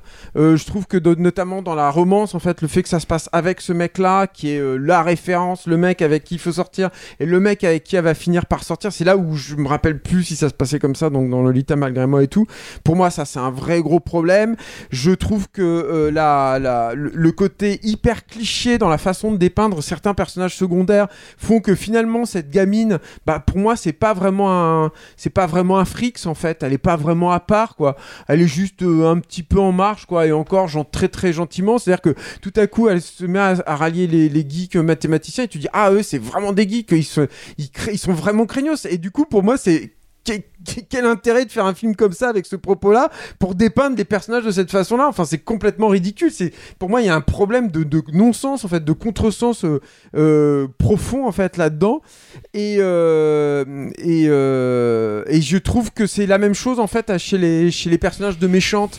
Il y a j'ai un j'ai un très gros problème avec ce personnage notamment d'idiote où je me dis il y a un truc en fait je trouve dans ce film qui fait croire que il a il déborde d'humanité de tolérance par tous les pores de c'est son celluloïde. Bon c'est pas du celluloïde parce que c'est un DCP mais enfin vous voyez ce que je veux dire par, par les pores de son image quoi. Et qui en fait fait, l'inverse. C'est-à-dire que c'est c'est sur un, truc qui est extrêmement extrêmement normé euh, extrêmement euh, charté. C'est pas un film de personnes en marge. C'est pas un film pour ces personnes en marge. Je pense que c'est un film qui est juste un peu tendance et qui a un gentil discours sur la tolérance. Je suis pas comme Barbie je trouve qu'il y a une vraie malhonnêteté intellectuelle dans, dans Barbie hein. là il y a un petit peu ça. Par exemple je trouve qu'il y a des placements de produits euh, pour des produits de maquillage là qui sont d'une lourdeur mais elle est assez impressionnant et, je me- et ça me fait très bizarre toujours d'avoir un, un film avec ce propos là et qui a des placements de produits. Je- bon je- pour faire une comparaison avec un film pour le coup qui est extrême dans le genre mais dans Ivers par exemple tu, tu peux pas imaginer un seul instant qu'il y a un placement de produit dans un film comme ça. Les, les, les mecs Personne ne voudrait mettre son non mais voilà c'est ça c'est que là il y, a un- il y a un truc qui, qui fonctionne pas à partir du moment où il y a une marque qui dit ouais bah moi je, vais te faire du placement de produits pour des produits pour des produits de maquillage dans un film comme ça, c'est que pour moi le film il a échoué en fait quelque part. C'est qu'il il s'est planté en fait, c'est qu'il raconte pas vraiment ce qu'il devrait euh, ce qu'il devrait euh, ce qu'il devrait raconter quoi. Et euh, donc voilà, je, donc c'est le, seul truc que je sors, c'est que mais je pense donc comme tu l'as dit, c'est des premiers réals et alors c'est aussi un défaut du film mais c'est quand même une qualité, c'est-à-dire que dans les scènes de danse il y a quand même une recherche un peu d'inventivité, alors qui est pas hyper inventif quand on a le droit à notre plan séquence et tout sur les trucs et tout, mais de temps en temps, ils essayent de faire un vrai musical avec des vrais numéros, etc. Et ça, ça se respecte quand même. Tu sens que c'est du boulot et tu sens qu'ils ils ont quand même bossé là-dessus. Je trouve pas ça très très inspiré. En tout cas, pour moi, ça ne suffit pas du tout à sauver le film. Mais au moins, voilà, il y a, y a, y a, y a ce, ce, ce petit truc-là. Mais donc voilà, je, je crois que vous avez aimé toutes les deux. Donc je me sens un peu con parce que c'est comme Barbie. Je me dis, mais putain, c'est moi qui déconne, c'est moi qui fais un vilain. t'aimes pas les films avec des filles qui s'habillent en rose, je crois. Non, ça n'a rien à voir. Au contraire, je pense que je suis, je suis extrêmement. euh, Et c'est pour ça que je vais oser ramener mon histoire de, de, de, scolarité parfois un peu malheureuse, quoi. Qui a pas toujours, ça n'a pas toujours été le cas, mais j'ai eu des moments vraiment comme ça, comme beaucoup euh, d'entre nous, quoi. Mais. Euh... Nous, avec Pierrick, on va même plus les voir, les films de meufs. On s'en fout, nous. Non, non, mais ah, moi je suis, j'ai aucun problème avec ça. Moi, j'ai, en fait, voilà, c'est pour ça que ça me fait chier parce qu'il y a à la fois Barbie et ça et je m'inscris, j'aime pas les, les deux, donc euh, voilà, ça, me- bon, c'est, un peu chiant. Puis en plus, elles vont aimer, voilà. Mais c'est pas grave, on n'est pas obligé d'être toujours d'accord. hein. Mais euh, effectivement, Marie, toi, t'as- ça t'a beaucoup plu. Ouais, euh, moi j'y allais vraiment pas. Enfin, je pense que je serais peut-être même pas allé voir le film si on l'avait pas traité. Euh, parce que moi j'avais même pas vu celui de 2004. Parce que je pense qu'à l'époque où c'est sorti, j'en avais absolument rien à faire de voir des films, des teen movies euh, avec des filles qui s'habillaient en rose. Et, euh, euh, et en fait, je l'ai vu là, je l'ai rattrapé ce week-end parce que Stéphane m'a dit Tu vas voir, c'est hyper bien, c'est un peu comme Heathers. Et je trouve que c'est pas du tout comme Heathers. Ah, en fait, je trouve que vraiment, le, moi je, je, je le trouve sympa l'original, mais. Euh, Like, Light, c'est ça, non Ouais, ouais, mais c'est- très très light quoi. ouais, Parce qu'en ouais, fait, c'est un film qui, qui parodie ou en tout cas qui détourne les genres du teen movie pour s'en moquer sans être, euh, enfin, sans être parodique et sans être méta. Mais au final, c'est quand même. euh, on, on va se moquer des plastiques, donc les filles euh, trop belles, les filles populaires du lycée, euh, mais euh, on va les punir en les faisant grossir. Et c'est quand même un truc qui est. Enfin, c'est un truc qui, contre, qui se contredit lui-même, quoi. Il n'y a pas du tout un propos euh, ni féminisme ni émancipateur dans ce truc-là. Et en euh, fait, est- est-ce que t'as la même finalité? Parce que là, la finalité, c'est qu'elle soit quand même la reine du lycée, mais elle dit Ah non, mais je veux pas être la reine, mais elle est quand même la reine du lycée, putain Et au final, sortir avec le beau mec et toi lui dire Mais non, c'est pas le. Et, et au le final, elle, quoi, elle non devient la reine et, euh, et en fait, elle. c'était comme ça ouais, ouais, dans, dans l'original, elle devient, la, elle devient la reine du lycée. Il y a cette scène où elles sont toutes nommées et c'est elle qui est même pas sur scène qui est. qui est la reine et tout. Donc moi c'est un film que je trouve, enfin l'original que je trouvais sympa, mais sans plus. Et puis du coup ce final un peu, un peu mignon, un peu mielleux, un peu concon, où euh, bah, comme tu dis, elle refuse la couronne, elle la, tel le Christ, elle rompt la couronne pour la distribuer comme ça un peu à tout le monde en disant toi t'es moche, enfin elle le dit pas comme ça, mais toi t'es moche et t'en as un peu et tout le monde a son truc et tout le monde est trop heureux parce qu'ils ont un petit bout de couronne quoi. Et il y a exactement la même chose dans ce film là. Sauf que comme c'est une comédie musicale, moi le côté kitsch, le côté mielleux et tout, je, l'embrasse à 100%, parce que moi j'aime beaucoup les comédies musicales. Euh, je savais pas non plus que le film avait été euh, décliné en comédie musicale. Donc en fait là, Tina Fey réadapte en fait la comédie musicale euh, en film. Du coup, pour moi, ça marche euh, très bien. Je trouve que le casting est super. Enfin, je trouvais que là, vraiment, René Rapp qui joue, qui joue euh, Regina George, je trouve qu'elle est incroyable. D'ailleurs, c'est elle qui jouait le rôle euh, à Broadway. En fait, vraiment, moi, j'ai bien aimé le début du film, mais euh, c'est vrai qu'Angourie Rice, avec sa petite voix de tête, qui est pas, on, voit que c'est une actrice et que c'est pas une chanteuse, quoi. Et, en fait, quand René Rapp arrive, c'est vraiment l'entrée un peu, un peu attendue de, de Regina George, quoi. Elle a vraiment, enfin, elle a vraiment une, une prestance, une voix. Enfin, on voit vraiment que c'est, un rôle qui est, qui, lui va très très bien et, qu'elle chante très bien. Et, euh, du coup, euh, bah, les scènes où elle est là et où elle chante, moi, je, je, suis complètement, euh, j'ai complètement adhéré. Après, bon, moi, il suffit qu'il y ait une personne qui arrive et, et 15 ou 20 figurants qui dansent autour pour que déjà tu captes mon attention. Donc, je suis, je suis assez facile. Hein. Mais, mais voilà, je trouve qu'il y a des, des trucs de mise en scène qui sont, qui sont bien. Moi, j'aime beaucoup, comme je disais, voir des comédies musicales. J'en ai vu récemment. Et, et, quand j'y vais, je m'attache toujours à voir ces petits trucs de décor qui tournent, la personne qui qu'on on, on reconnaît parce qu'ils sont pas. pas là-dessus pour le coup. Voilà, et, et- et dans une comédie musicale, on voit que le cast est pas énorme et qu'il y a souvent les mêmes personnes qui vont se changer, qui reviennent, qui jouent un autre rôle. Et en fait, ah ben, ah ben lui, il jouait la petite vieille au début, puis elle, elle jouait euh, machin, et puis maintenant c'est la prof, et puis après c'est la figurante et tout. Et là, en fait, t'as bah, le, en fait, t'as le meilleur des deux trucs, c'est que t'as des, des chansons, des chorégraphies, puis t'as euh, bah, le fait de pouvoir couper, le fait de pouvoir avoir un grand nombre de figurants, un grand nombre de, de- de danseurs et de pas être limité par la taille d'une scène et de pouvoir évidemment changer des décors. Mais il y a ce côté comédie musicale qui est un petit peu gardé avec des transitions où euh, hop, comme si on tire un rideau et on arrive du Kenya euh, à la cour du lycée, enfin devant le lycée. Il y a des choses comme ça qui marchent très bien qui font qu'il y a bah, évidemment euh, on peut couper, il y a des raccords, donc ça facilite, mais il y a aussi des scènes euh, chorégraphiées en plan séquence, notamment celle avec euh, Janice qui est l'autre personnage à mon sens le plus intéressant et qui a aussi les meilleures chansons du film. Et, et du coup, tu as tout ce truc en plan séquence dont tu parlais, je crois, tout à l'heure, où tu la suis à travers chaque, chaque salle de classe. Et je pense que c'est des choses assez compliquées à tourner. Pour moi, ils sont pas allés à la facilité. Et en fait, c'est avec, on en parlait. l'idée, c'est ça que je voulais dire, Marie, tu vois. J'ai l'impression que tous les films qui, qui sont sur les performances comme ça, ils, vont, ils ont leur plan séquence aujourd'hui. Bref. Ouais, mais moi, moi, comme je dis, je suis, je suis très cliente. hein. mais après, mais, d'accord, après, moi, le film, peut, tu vois, j'en parle très facilement puisque j'en ai un peu rien à faire du, du premier, tu vois. Et euh, mais, mais en fait, moi, je le, je le prends pour ce qu'il est, quoi, une comédie musicale, un, un truc un peu feel good. euh, et je dis pas ça avec des euh, avec euh, voilà en pinçant le nez en disant ouais c'est un plaisir coupable ou machin. Non moi c'est un plaisir il y a pas de plaisir coupable pour moi. Tous les plaisirs sont des plaisirs. Et, euh, et moi j'étais euh, en fait au début du film je me suis dit oui bon je sais pas. Puis quand il y a eu cette, euh, cette chanson quand on découvre Regina George quand il y a la chanson Apex Predator et des chansons comme ça je me dis ouais là je pense que ça va peut-être un peu me rester puis bon du coup j'ai écouté trois fois la BO depuis hier et euh, maintenant avec Clémence on a le projet d'aller le voir à Londres parce qu'on va le on va le il va être joué à partir du, mois de juin donc euh, il faut que vous vous tipiez pour nous envoyer à Londres s'il vous plaît on va aller le voir, on va chanter comme les groupies devant. Non, mais c'est vrai que euh, moi, je, te rejoins, j'ai beaucoup apprécié. Et pour le coup, moi, j'avais vu le film à sa sortie en 2004. J'avais beaucoup apprécié à l'époque. Alors, j'avais, j'étais pile dans la tranche, hein, j'avais 19 ans. Euh, et, donc, évidemment, j'y allais aussi un petit peu euh, méfiante en me disant, oh qu'est-ce qu'ils en ont fait 20 ans après, euh, si c'est juste pour faire une redite parce que...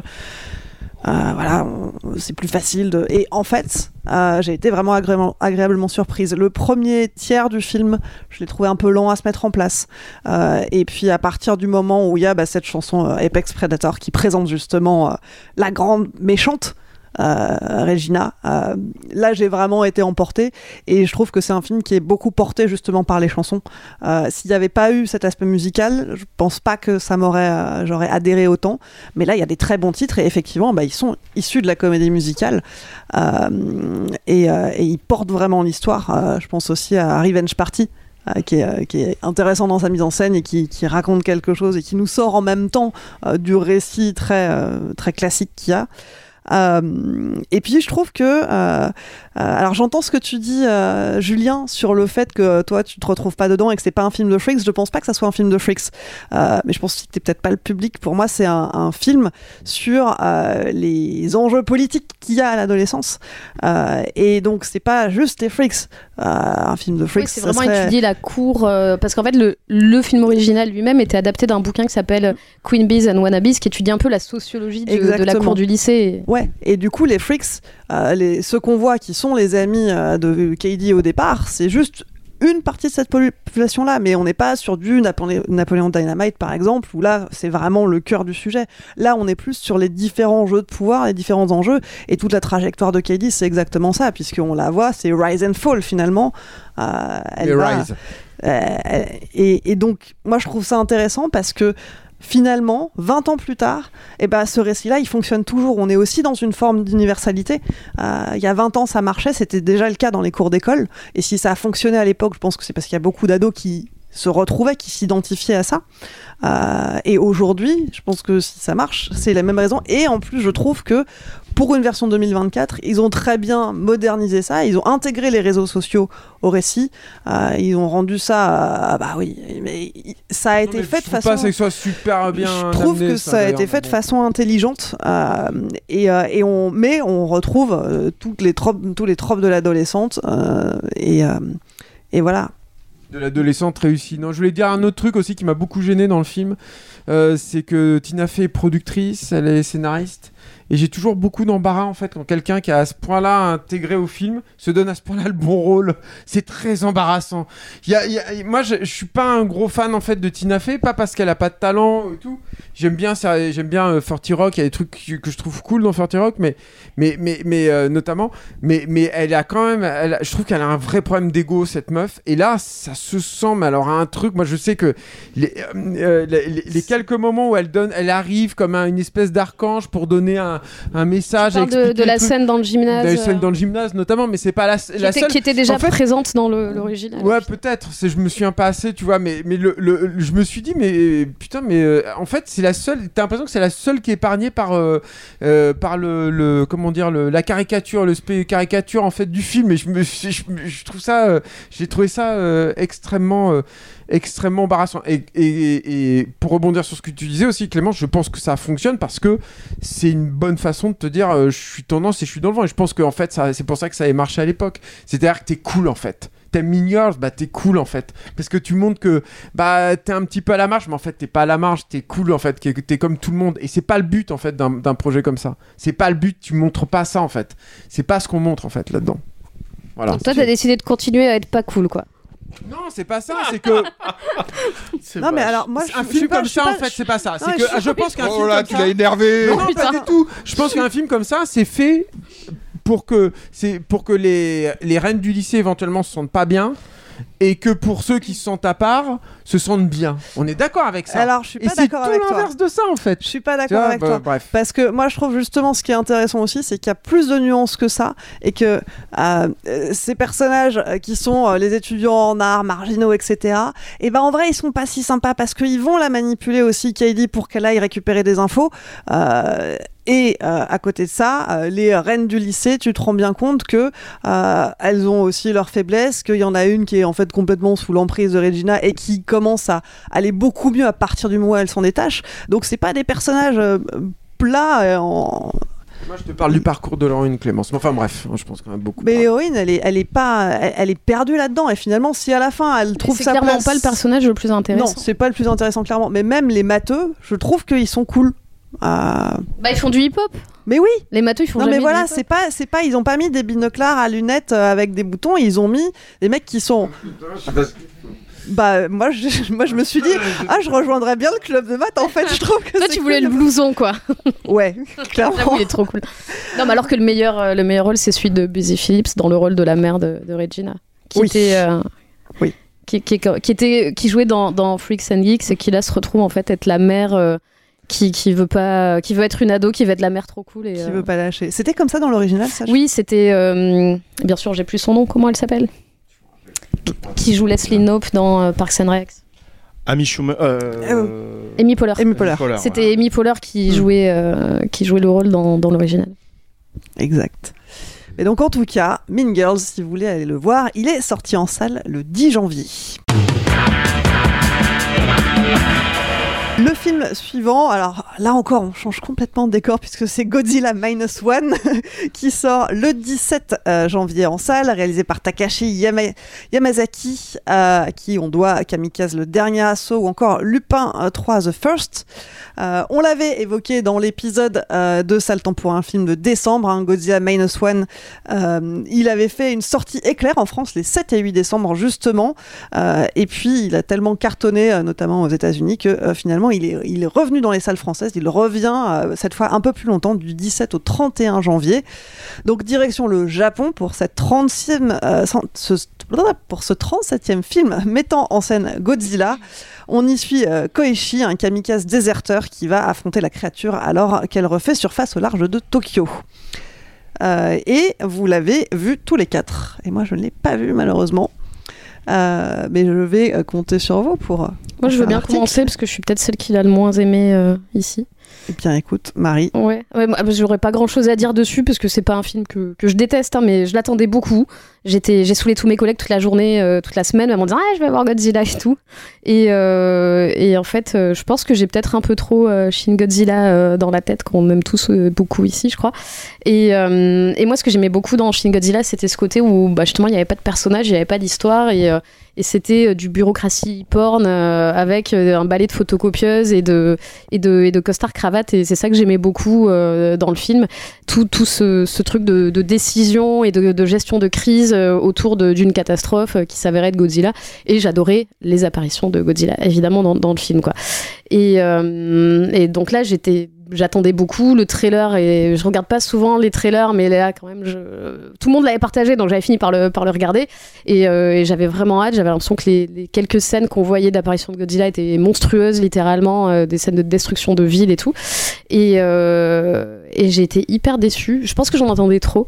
Et euh, alors en plus je l'ai vu euh, en 4DX euh, je- C'est pour ça. ouais ouais ouais j'avais jamais fait de séance en 4DX Ça peut être cool, hein. je pense que c'était sûrement ma dernière, ou en tout cas j'irai voir des films, genre pas que j'ai pas envie de voir, mais que j'attends peut-être un peu moins parce qu'au bout d'un moment j'avais mal au dos, à force de me faire taper dans le dos à chaque truc là.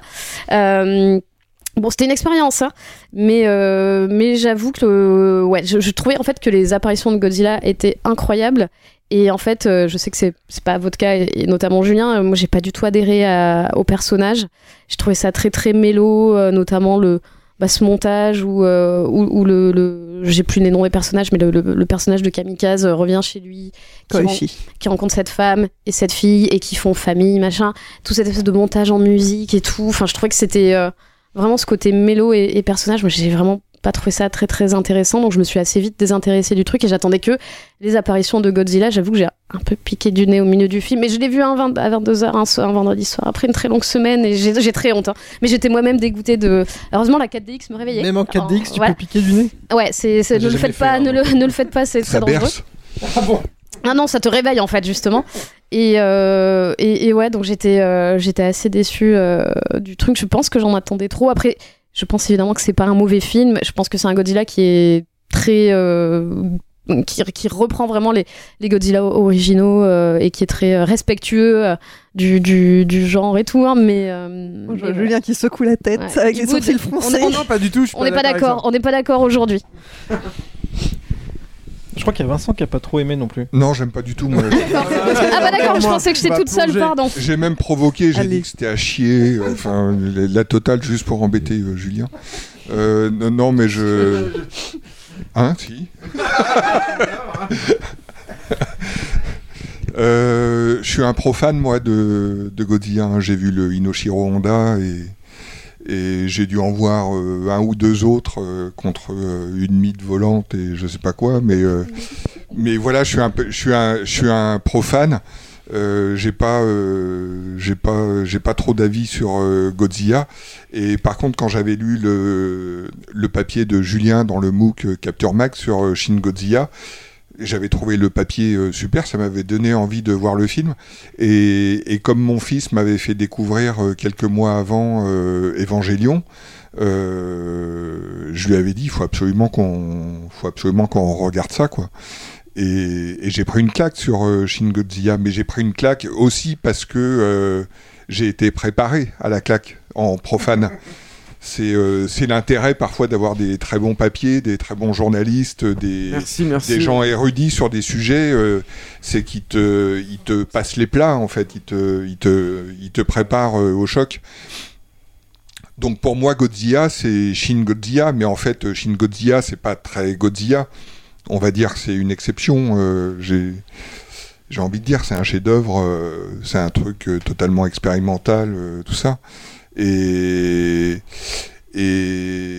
donc je suis allé voir, moi c'est exactement comme Marie, hein, je suis allé voir, euh, j'avais hyper envie de le voir sur la promesse de la bande-annonce, sur euh, comment, euh, sur la suite de Shin Godzilla, etc., en me disant, bah ça y est, ils font des trucs à grand spectacle, un peu expérimentaux, avec des approches nouvelles, etc.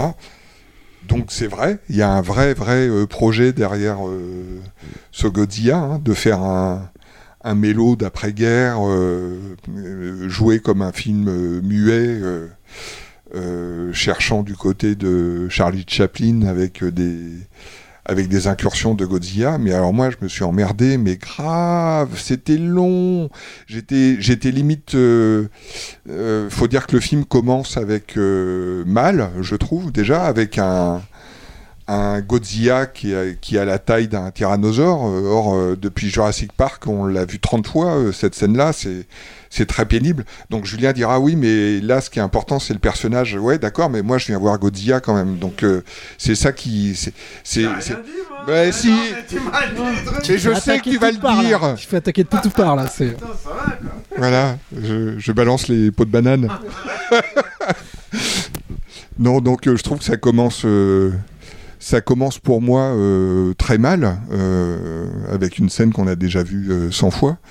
Et puis euh, après, pendant trois quarts d'heure, il se passe pratiquement rien en termes de Godzilla. Il se passe, il se passe des choses en termes de, de mélo. Mais j'avoue que je l'ai vu en IMAX et au bout de 40 minutes, j'avais envie de, de- de dire, dites, ça m'a coûté 23 euros cette affaire. hein? 24, ouais. Et sinon, la grosse bébête, elle, euh, elle arrive bientôt ou, ou quoi? Donc, euh, donc voilà, ça m'a pas pas du tout, euh, ça m'a pas du tout passionné. Je trouve que les acteurs, les acteurs jouent comme des pieds, les, les, les scènes sont mal écrites, le, les, les- le, metteur en scène torture le gamin toutes les trois scènes pour qu'il pleure, etc. dans le plan. Le gamin est mauvais, donc euh, sur la dernière scène, il sort du champ carrément. euh, alors c'est la grande scène des retrouvailles. euh, il est là au début, puis tu le vois disparaître. On sent qu'ils n'ont jamais réussi à tourner la scène avec le, bébé. Bon, tout ça pour voir, tout ça pour voir Godzilla croquer dans un train, ce qui était déjà dans le Inoshiro Honda. j'avoue que ça m'a pas, ça m'a pas emballé. Je pense que j'aurais préféré si j'avais lu un article de, de Julien avant. euh, quand même. Ouais, je vais prendre la suite, comme ça je laisserai euh, Julien finir, euh, parce que je pense qu'il a plein de choses à dire. Euh, alors moi, j'ai, du coup, j'ai pour, euh, enfin, j'ai vu euh, One euh, en même temps que Julien et Stéphane, Euh, et du coup, j'ai rattrapé Shin Godzilla hier soir et que j'ai, alors pour le coup, pas trop aimé euh, par rapport à celui-là. Euh, et tu vois, quand tu dis, en fait, quand tu dis qu'on voit pas beaucoup Godzilla, enfin dans Shin Godzilla, on voit beaucoup plus de bureaucrates, comme tu disais, euh, qui discutent de qu'est-ce qu'il faut faire, pas faire, plutôt que, que le- la créature. Même si le- je trouve qu'il y a un respect de la créature qui est, qui est à, à louer et, euh, et que le- la thématique est intéressante. Mais euh, en fait, il y a un point commun entre les deux films, euh, qui sont vraiment de nature très différente. C'est que, euh, enfin, c'est ce que je retire en voyant les deux films, c'est que euh, décidément Godzilla, il faut que ça reste japonais. Je trouve que les, les Américains, quand ils traitent Godzilla, ils sont mais totalement à côté de la plaque, et je m'en suis euh, d'autant plus rendu compte euh, là en voyant ces deux films-là. Moi, je trouve que le Godzilla Minus One est bien plus euh, respectueux, moderne, euh, plus moderne finalement que celui qui se voulait moderne, qui était Shin Godzilla, euh, parce que euh, il y a une vraie déférence par rapport au matériau original, en l'occurrence la créature, et il y a ben, toute cette thématique de la de la Seconde Guerre mondiale qui est, et de la bombe atomique qui est au cœur de tout le film en fait plus que dans Shin Godzilla même je trouve. Même si c'est abordé aussi mais c'est beaucoup c'est moins moins présent.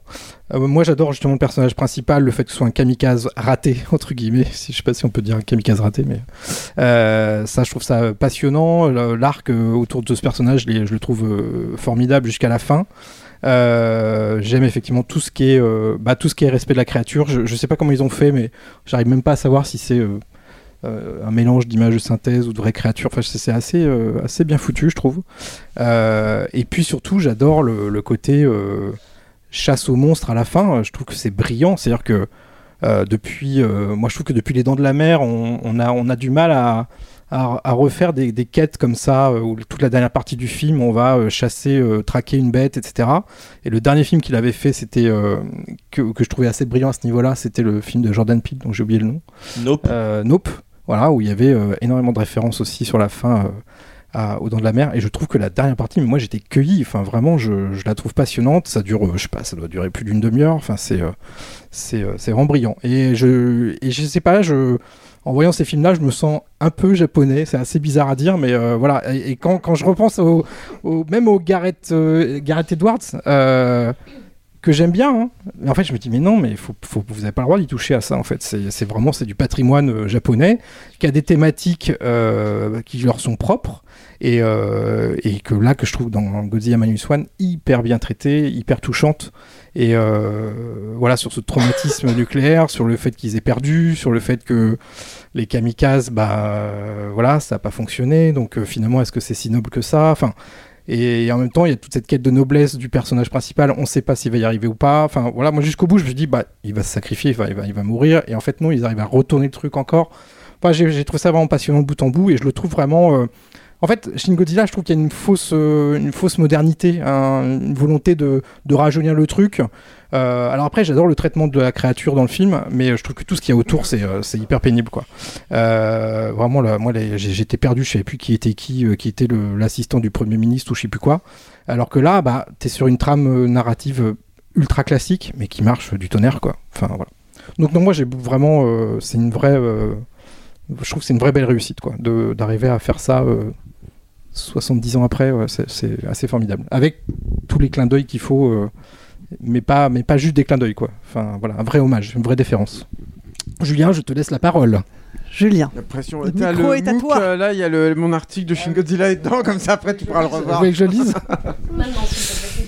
Non, bah, euh, bah, euh, je sais pas, euh, pff, c'est compliqué parce que euh, j'arrive après vous et tout. Bref, euh, il y a- il y a- moi j'ai plein de trucs à dire. Déjà, il y a un truc sur la.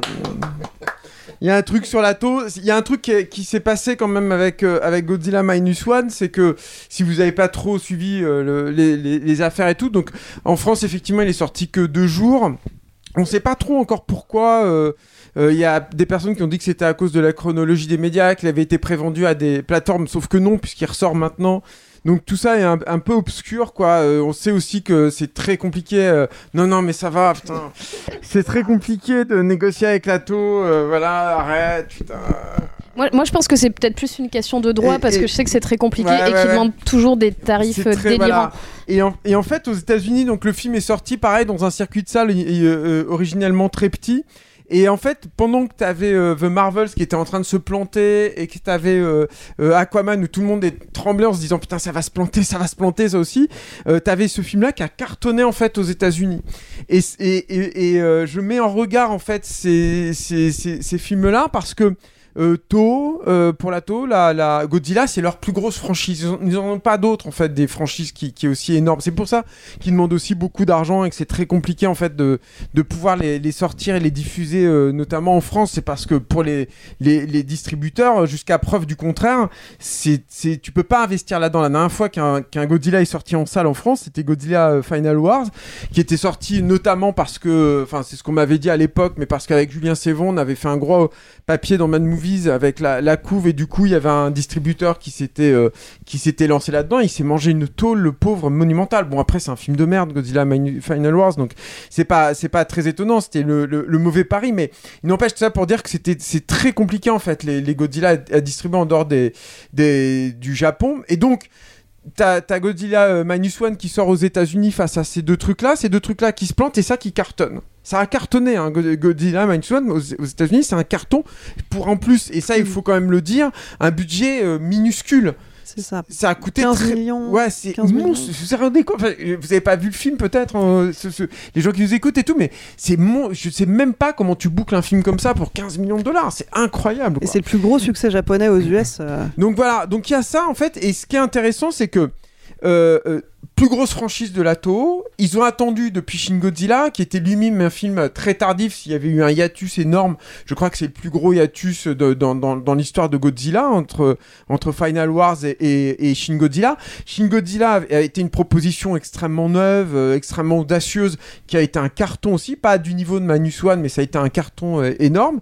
Ils attendent encore, et là ils changent complètement d'équipe, ils changent complètement de concept, ils proposent autre chose. Et rien que ça, pour moi, je, pense que ça donne une leçon aux ricains, en fait, aujourd'hui, qui sont omnubilés par ce qu'on appelle les IP, les franchises, les gros titres, en fait. Où on te dit, non, le public, il est un peu plus intelligent que ça, en fait. C'est-à-dire que, en fait, le, truc qui est, génial dans, Godzilla, dans, tous les monstres, en fait, de l'histoire du cinéma, c'est que je pense qu'il y a peu de monstres qui sont tant euh, conceptuels. Et quand je parle de conceptuel, c'est que, évidemment, Godzilla a toujours représenté quelque chose. Ça a toujours été, euh, en tout cas dans les bons, un trauma ou un- une obsession, on va dire, du, Japon qui traitait par l'intermédiaire de, de la fiction pour mieux l'affronter, pour mieux s'y confronter. Et donc, en tant que tel, il est normal que tu ne réfléchisses pas forcément en termes de, suite, en fait. Et il y a très peu de Godzilla, en fait, quand tu, tu revois, en fait, la, totalité des films, qui sont vraiment des suites, où tu retrouves vraiment les mêmes personnages, où tu, tu as une, t'as une continuité par rapport au récit précédent. Et à l'inverse, tu as eu beaucoup de reboots, mais pas de ce niveau-là, pas avec cette radicalité-là. Et là, rien que ça, en fait, pour moi, j'ai envie de saluer le travail de Lato. C'est hyper culotté de se dire on oublie complètement Shin Godzilla, même si ça a été un carton, on fait pas du tout la même chose et on tente autre chose. Rien que ça, si tu veux, moi, euh, j'ai un, j'ai aucune envie, rien que pour ça, je trouve que c'est faire un affront au film que de le comparer à Shin Godzilla. C'est pas juste. Parce que justement, ils ont eu cette audace de faire autre chose. Et rien que ça, il faut le prendre en tant que tel, et donc il faut prendre le film en tant que film, avec sa singularité, et en tant que autre chose, quoi, justement, en tant que proposition euh, annexe. L'autre choix de Lato qui est hyper intelligent, c'est que tous les KUJ et GAD, c'est Akabi, en tout cas les Godzilla, Gamera c'était un petit peu différent pour certains, mais euh, euh, sont des créatures bicéphales. C'est-à-dire que d'un côté, tu as le, réalisateur euh, qui s'occupe de- des acteurs, du live, et d'un autre côté, tu as un autre réalisateur qui s'occupe des scènes avec les monstres qui écrasent les maquettes. Et ça, ça, alors ça peut euh, aboutir à des mariages extrêmement heureux, et c'était le cas bah, de Ichiro Honda et de Eiji Tsuburaya, par exemple, dans les grands films de, Godzilla. Euh, sur les caméras, c'était le, cas avec Shuzuke Kaneko, même si bon, j'ai un peu des, réserves là-dessus, et, et, euh, et euh, Shinji Higuchi. Et c'était évidemment le cas avec Hideaki Anno et Shinji Higuchi aussi sur, sur Shin Godzilla. Et en fait, le truc, c'est que Lato, là aussi, ils ont fait un super choix de réal. C'est-à-dire que je pense qu'ils avaient pris Hideaki Anno parce qu'ils savaient qu'il allait travailler en binôme avec Shinji Higuchi et que ça faisait des années qu'ils travaillaient ensemble. Et qu'il y avait donc cette symbiose entre le projet de l'un et ce que l'autre pouvait faire euh, avec les moyens qui lui étaient permis et en quoi ils allaient pouvoir se rencontrer, se compléter. Et là, en fait, ils ont pris, ils ont fait le choix aussi d'un réalisateur qui, alors, moi, je vais revenir ensuite. Je n'aime pas euh, le travail de ce mec. C'est là où pour moi ça a été une grosse surprise, Godzilla Minus One. Mais qui a par contre l'énorme avantage d'être un vrai gros technicien des effets spéciaux. Et d'ailleurs, il est aussi crédité comme superviseur des effets spéciaux sur Godzilla Minus One. Et mine de rien, en fait, quand on sait ce qui s'est passé, en particulier dans les Godzilla des années, un peu des années 80, mais surtout depuis le, début des années 2000, c'est salutaire en fait ça, parce que c'est un mec qui a une vision globale de son film. Moi, je trouve que le film est extrêmement cohérent avec ou sans Godzilla. Il a la même façon de filmer, d'apprendre, de, de, de, de, de, de- de filmer son monstre et, euh, et de mêler d'ailleurs ses acteurs et le drame de ses acteurs avec euh, les apparitions de, Godzilla. Donc rien que pour tout ça, en fait, moi, je suis hyper content. C'est-à-dire que c'est quand même une saga qui, comme tu l'as dit, il y a énormément de films, il y a des hauts et des bas. Et ça, c'est rien que ça, c'est des super bons choix de producteurs. On salue peu en fait les producteurs quand ils sont audacieux, quand ils font des trucs comme ça. C'est important en fait de le faire, en particulier sur un film comme celui-ci. Et là où moi j'ai été extrêmement surpris enfin, c'est justement dans le, le- la façon dont ce mec-là, ce réalisateur-là, se positionne par rapport aux matériaux. C'est-à-dire que ce, ce, ce mec, dans les films que j'ai vus, ou alors il est hyper morne, bah c'était le cas dans son Lupin, tu vois, qu'on avait euh, chroniqué d'ailleurs dans un... Stéroïde. Un stéroïde, c'est ça, merci Alain mais qui était nul quoi enfin vraiment c'est tout morne tout mou etc il a c'était le cas aussi dans Very Turner qui était je crois son premier film mais qui était un film tout schmoll ou alors il fait des films extrêmement euh, nationalistes. Il avait fait euh, notamment une, adaptation c'était un space opéra qui s'appelle euh, Yamato Space Battleship Yamato qui était d'un film d'un nationalisme comme les japonais peuvent en faire quoi parfois et qui était extrêmement assez belliqueux enfin en tout cas en tout cas qui chantait les louanges des forces armées etc et moi ce qui m'a scié les pattes en fait dans ce film là c'est que c'est pas du tout le cas. C'est à dire qu'il a aussi euh, l'intelligence de prendre fi- finalement le, public japonais je pense à rebrousse-poil ça c'est un truc on voit peut-être pas forcément nous mais je pense que encore aujourd'hui parler des, des kamikazes euh, comme ça, c'est encore un truc qui est un peu sacré euh, au Japon, pour ce que j'en sais, quoi, du moins. C'est compliqué, en fait, pour eux de se dire, les kamikazes, c'était une horreur. C'était une horreur de dire à des jeunes soldats, des jeunes mecs, au moment où on savait qu'on allait perdre la guerre, tu vas monter dans cet avion et tu vas mourir.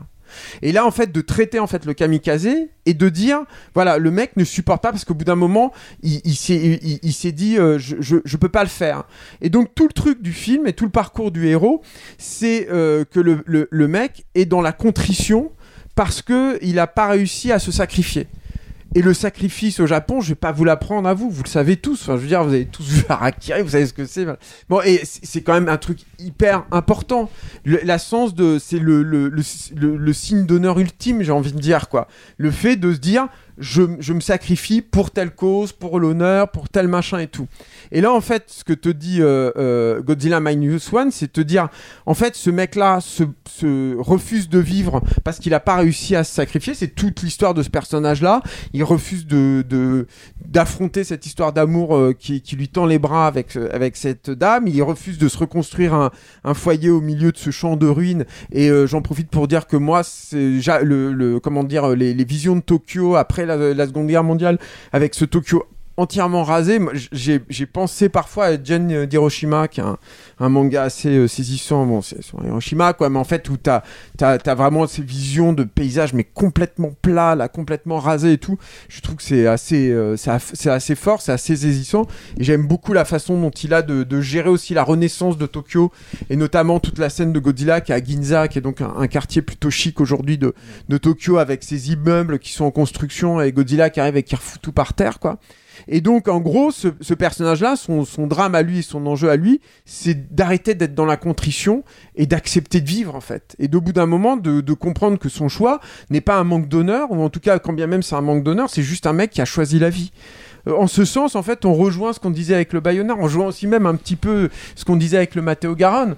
C'est- aussi un film qui te dit, il faut que tu acceptes de vivre, quoi, au bout d'un moment, quoi.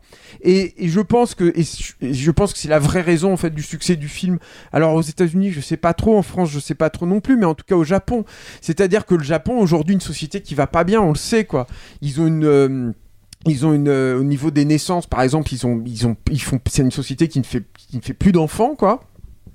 Et euh, c'est une société qui, commence à ne plus marcher, quoi, qui est vieillissante, qui est, la ramasse sur plein de trucs, etc. Ça marche plus le Japon, quoi. Et de se dire, mais non, mais faut arrêter d'être figé en fait dans notre espèce de code d'honneur. Il faut tout simplement accepter de vivre. Et surtout, et c'est là où il rejoint par contre Shin Godzilla, pour faire ça, il faut sortir des institutions, faut sortir de l'État, faut, faut s'évader en fait de tout ça. Moi j'adore ça, je trouve ça, ça hyper bien, c'est- hyper salutaire, c'est hyper vivifiant. Je terminerai en disant l'autre truc, c'est que les apparitions de Godzilla, moi je suis plutôt d'accord avec Vincent, je trouve que sa première apparition est pas terrible. Euh, quand il arrive, quand il est sur l'île et tout, je, ça, ça manque de puissance et tout. Par contre après, je trouve que c'est absolument pas le cas. Je trouve que son remake assumé pour moi, à mon avis, hein, de la scène du train effectivement du Ichiro Honda, je la trouve incroyable avec cette nana qui est à l'intérieur, avec tout ce qui se passe en plus après avec le souffle et tout, c'est complètement ouf. Je trouve que aussi un autre truc dans, dans lequel on attend Godzilla, c'est euh, le souffle atomique. Et je trouve que ce qui fait avec le souffle atomique, l'idée en fait de faire déplacer les écailles, parce que tu sens que le souffle atomique est en train de gonfler quelque chose organiquement à l'intérieur du monde. J'adore cette idée, elle est, elle est super. Je crois pas l'avoir vue jamais dans un, dans, dans aucun autre euh, Godzilla. Et surtout, il y a un truc qui est génial en fait dans celui-là. Et là, je reviens au début avec euh, le côté euh, superviseur des effets visuels. C'est le rapport à la mer. C'est- Godzilla est un animal marin quoi à la base. hein. Ça a toujours été le cas. Et en fait, dans l'histoire du Kaiji Ega, ça a toujours été une grande problématique. C'est compliqué la flotte, surtout avec des miniatures et encore plus avec l'image de synthèse. C'est très très très compliqué quoi. Et en fait là, parce que ce mec-là a ces connaissances-là, euh, il te fait des vraies scènes marines avec Godzilla comme moi j'en ai jamais vu. Et en plus avec une vraie intelligence euh, historique presque, j'ai envie de dire, et dramaturgique. Les deux se rejoignent. C'est-à-dire que là, tu as notamment une scène où euh, les, ils sont sur un tout petit bateau. Ils peuvent pas être sur des gros bateaux parce que en fait la, mer est ponctuée de mines. Euh, marines partout. Et, euh, et donc c'est que sur les petits bateaux qui peuvent déminer en fait ces, zones là et donc c'est en étant sur ces petits bateaux et parce qu'ils font exploser ces, ces mines là qu'il y a Godzilla qui ressurgit et qui les poursuit. Et t'as une scène de poursuite effectivement un peu à la dent de la mer quoi où t'as Godzilla au ras de la flotte comme ça qui poursuit le bateau tout. Moi j'ai eu des visions et des scènes de, de, de galvanisantes avec des, des jeux d'échelle entre les personnages et Godzilla. C'est aussi un des grands jeux. J'avais jamais eu ça. Et je terminerai en disant la chose suivante. La scène finale Moi, j'adore les scènes de bateau, en fait, quand il y a des scènes de baston avec les bateaux. Je trouve que la typographie, la topologie et tout, déjà, tu vois pas beaucoup ça finalement au cinéma, parce que c'est des scènes très compliquées à tourner. Et j'adore ça, en fait, quand il y a un vrai euh, euh, schéma de bataille, plan de bataille, en fait, avec des, des, des- des grands navires comme ça. Et la façon, en fait, de, de tuer le monstre et, et de, de le combattre, en fait, dans cette séquence-là, c'est pareil. Je n'ai jamais vu ça dans aucun Godzilla. C'est-à-dire qu'il va pas dans la facilité qui est, dans lequel elle est même le premier, un chef-d'œuvre euh, total, hein, c'est pas le problème, mais de se dire, on crée une. euh, puis dans le premier, il y a quand même un fond là-dedans. Bon, bref, mais en tout cas, de créer une bombe, créer un, un- un artefact, en fait, qui va tuer le monstre. Là, les mecs réfléchissent à comment, biologiquement, il peut fonctionner ce monstre-là et comment, biologiquement, avec les moyens qui sont les nôtres, on peut le combattre. Et ça marche. Tu y crois et ça marche du. Et en plus avec des, rebondissements pareils dramatiques qui sont qui sont formidables quoi. Moi j'ai vraiment énormément aimé. J'ai aucune envie de le comparer à Shin Godzilla et je suis très content qu'il ressorte et, euh, qu'il marche comme ça. C'est formidable en fait que Godzilla se mette à marcher tout à coup. Je j'arrive pas à me l'expliquer. Hein. Je pense que c'est aussi parce que le monde est devenu très petit. Mais euh, et comme le disait Pierre, quand tu vois le traitement qui lui est réservé chez Legendary Studios et, et ces films-là, tu vois aussi la mesure et à quel point le cinéma américain va quand même pas très bien quoi. En tout cas, moi, moi, tu m'as convaincu. hein. Là, j'ai très envie d'aller le voir. Si vous aussi, ça vous a donné envie, ou si vous voulez simplement bah, vous faire votre propre avis, euh, ne tardez pas, hein, puisque la sortie est quand même limitée dans le temps. Euh, Godzilla Minus One sera dispo au cinéma du 17 au 31 janvier. Dernier film euh, pour cet épisode, euh, c'est Pauvre créature qui sort aussi le 17 janvier en salle. Pauvre créature de Yorgos Lantimos, euh, qui a réalisé entre autres The Lobster, La mise à mort du cerf sacré et plus récemment La Favorite. Pauvre créature, c'est l'histoire de Bella, une jeune femme ramenée à la vie par un docteur brillant mais pas super éthique sur les bords. Bella, elle s'est suicidée et donc ce docteur Baxter a remplacé son cerveau par celui de l'enfant qu'elle portait. Comment tu spoil tout direct? Bah, c'est le début. hein. début. C'est c'est comme ça que ça commence. Euh, bon, désormais. Et elle meurt à la fin. hein. Désormais, euh, elle veut euh, apprendre, découvrir, faire l'expérience de la vie, du monde sous toutes ses facettes. Euh, donc, ce film-là, pour le coup, on n'en a pas du tout parlé avant le début, donc j'ai pas la moindre idée de ce que vous en avez pensé. Pierre et moi, on en a parlé. On en a parlé tous Ah, les deux. ouais, j'étais- parce On fait des contre-soirées. Je sais pas si Vincent. Oui, tu l'as vu. Tout le monde l'a vu. Tout le monde l'a vu. T'as aimé, ou pas? Ben voilà, eh ben on, est On a tous aimé. Ouais, Julien, t'as aimé aussi Il a pas vu. Ah non, tu l'as pas vu Non, je l'ai pas vu, mais Non. moi j'avais vu le The Lobster et j'avais euh, capitulé au bout de trois quarts d'heure, donc je- j'a- j'attends le Alors- film avec un peu de méfiance quand Moi, même. c'est la, quoi. c'est la soirée des premières fois parce que j'avais jamais vu de film de ce réalisateur-là, comme le Matteo Garonne. Euh, et à chaque fois que je voyais une bande-annonce, justement euh, The Lobster euh, ou les autres films qu'il a pu faire, je me dis oh putain, c'est de- des films de dépressifs euh, au possible. J'ai absolument pas envie de les C'était voir. hyper chiant surtout. Voilà. J'avais bien aimé The Lobster. mais- Après, je Donc, déteste euh, mais Canine, ça, ça a l'air comme, enfin, des personnages très dépressifs, puis tu sens que ça creuse, ça creuse, ça creuse, quoi. Enfin bon, bref, j'ai pas vu les films, donc euh, je, je- je- du coup maintenant je suis curieux. Euh, ça avait pas très bien commencé parce que je trouve que le début est assez pénible. Euh, ce noir et blanc avec ces, ces effets de, de caméra là, fisheye et tout, je trouve ça assez laborieux et j'ai du mal à comprendre l'intérêt en fait à ce moment-là du film. Même le noir et blanc, j'ai toujours pas compris pourquoi on commence en noir et blanc à ce moment-là. Il faudra qu'on fasse un point sur son style. Ouais, oui. Bah, bah ouais, en fait, c'est, je, trouve que c'est pas le point fort du film, quoi, du coup, pour le coup. Euh, ce que je n'aime pas non plus trop, c'est euh, cette espèce de direction artistique euh, entre Wes Anderson et je sais pas trop quoi, euh, que, que je trouve pas toujours très, euh, Tim très Burton. heureux. Ouais, un peu, mais euh, Tim Burton solaire, quoi. Enfin, c'est, c'est assez bizarre. j'ai- Moi, ça m'a fait penser à Wes Anderson et ça J'aime me bien. Tim Burton solaire, je trouve que ça, ça Ouais, capte ouais. bien. Mais euh, je trouve que ça fonctionne pas tant que ça. Par contre, le scénario est, euh, enfin, le scénario est juste euh, incroyable. Enfin, bon, c'est une relecture de, de Frankenstein, mais euh, euh, féministe en fait, euh, mais intelligente, enfin très intelligente. Alors moi, c'est la première grosse qualité du film. Je trouve c'est cette relecture intelligente de Frankenstein. C'est-à-dire que la créature de Frankenstein veut se venger de l'humanité et de son créateur parce qu'il ne lui a pas autorisé à, à- à lui créer une créature féminine pour qu'il puisse en tomber amoureux, etc. Ce qui, euh, alors c'était écrit par Marie Shelley, donc euh, très bien, ça date de ce que ça date et le film, enfin le, le roman est formidable. Euh, là, l'intelligence du, euh, du propos féministe autour de cette créature, il est euh, juste génial. Alors moi je trouve que ça démarre un peu tardivement, c'est-à-dire que ça démarre à partir du- de l'arrivée du du personnage de Mark Ruffalo, Mhm. qui du coup l'enlève L'avocat, première fois et qu'elle va commencer à découvrir le monde. Et à partir de là, effectivement, c'est c'est d'une intelligence remarquable et ça ne ça, ça va de, mieux en mieux. C'est-à-dire que autant au début je trouvais que c'était un peu, un peu étrange, un peu bizarre et un peu chiant, euh, autant euh, jusqu'au bout ça devient passionnant euh, parce que l'apprentissage de cette femme et, son émancipation au fur et à mesure de bah, des codes de la société et, de, et, de, du, masculinisme, on va dire, sont c'est brillamment décrit quoi. Bon, je j'ai pas grand chose à dire sur le sur l'interprétation euh, incroyable de d'Emma euh, Stone, non, Emma Stone, voilà, euh, qui est juste pff, hallucinante. C'est hallucinant ce qu'elle propose. la bande-annonce, ça l'a- ça l'a- ça l'a Ah non, non, c'est. Ouais, dans la bande-annonce, moi je trouve aussi que c'était compliqué. Honnêtement, quand je suis allé, je me suis dit, je vais passer un sale moment, je le sens. Bref, et non, non, non, c'est, elle est vraiment incroyable. Elle donne de soi Le personne, on va est, dire. le film est mieux que la bande-annonce. hein. Ouais, euh, on va dire qu'elle donne de sa personne, euh, voilà, euh, au maximum de ses capacités, je pense. Euh, moi, c'est un petit, on en avait parlé avec Marie, mais c'est juste le petit point qui m'a gêné. euh, euh, voilà, les scènes de sexe qui sont quand même très, très, très, très. Je dirais pas répétitives, mais redondantes. Enfin, je sais pas, il y a, un moment où tu te dis, mais à quoi bon, en fait, on a compris. Enfin, on avait compris avec Mac Ruffalo pourquoi. euh, on enchaîne encore comme ça jusqu'au bout du film. Euh, bon, j'ai pas trop compris. Mais euh, bon, voilà, moi, ça, ça me gâche pas le plaisir du film. Enfin, je, pense que c'est un film que j'aurais plaisir à revoir. euh, parce qu'il y a certainement plein de petits détails que j'ai que j'ai pas. Euh, et puis, encore une fois, moi, j'adore la fin. Donc là, je, suis embêté parce que j'ai pas envie de la révéler. Mais toute la dernière partie du film sur la révélation du personnage, etc.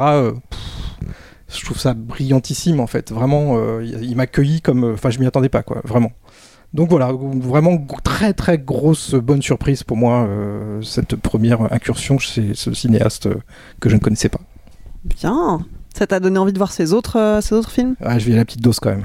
C'est, c'est- euh, moi, je les, enfin, moi, je les ai quasiment tous vus, sauf la favorite. C'est très très différent. hein. Je- C'est pas parce que t'as aimé celui-là que Ça prouve que voilà, c'est un cinéaste Après, qui je progresse que- en fait. Ouais, euh, voilà. Et puis je trouve que c'est quelqu'un d'intéressant, tu vois, c'est un cinéaste euh, grec, il n'y en a pas tant que ça qui passe euh, les frontières comme ça et, et qui réalise autant de films euh, à Hollywood. Pour moi, c'était et- typiquement euh, le cinéaste canois par excellence, tu vois. Ah bah après, je très pense que- cérébral, mais à peu etc. près, quoi. tous ces films sont, ont été sélectionnés Voilà, à ça. Cannes dans différentes Donc c'est aussi pour ça que et suis allé un compétitions. peu.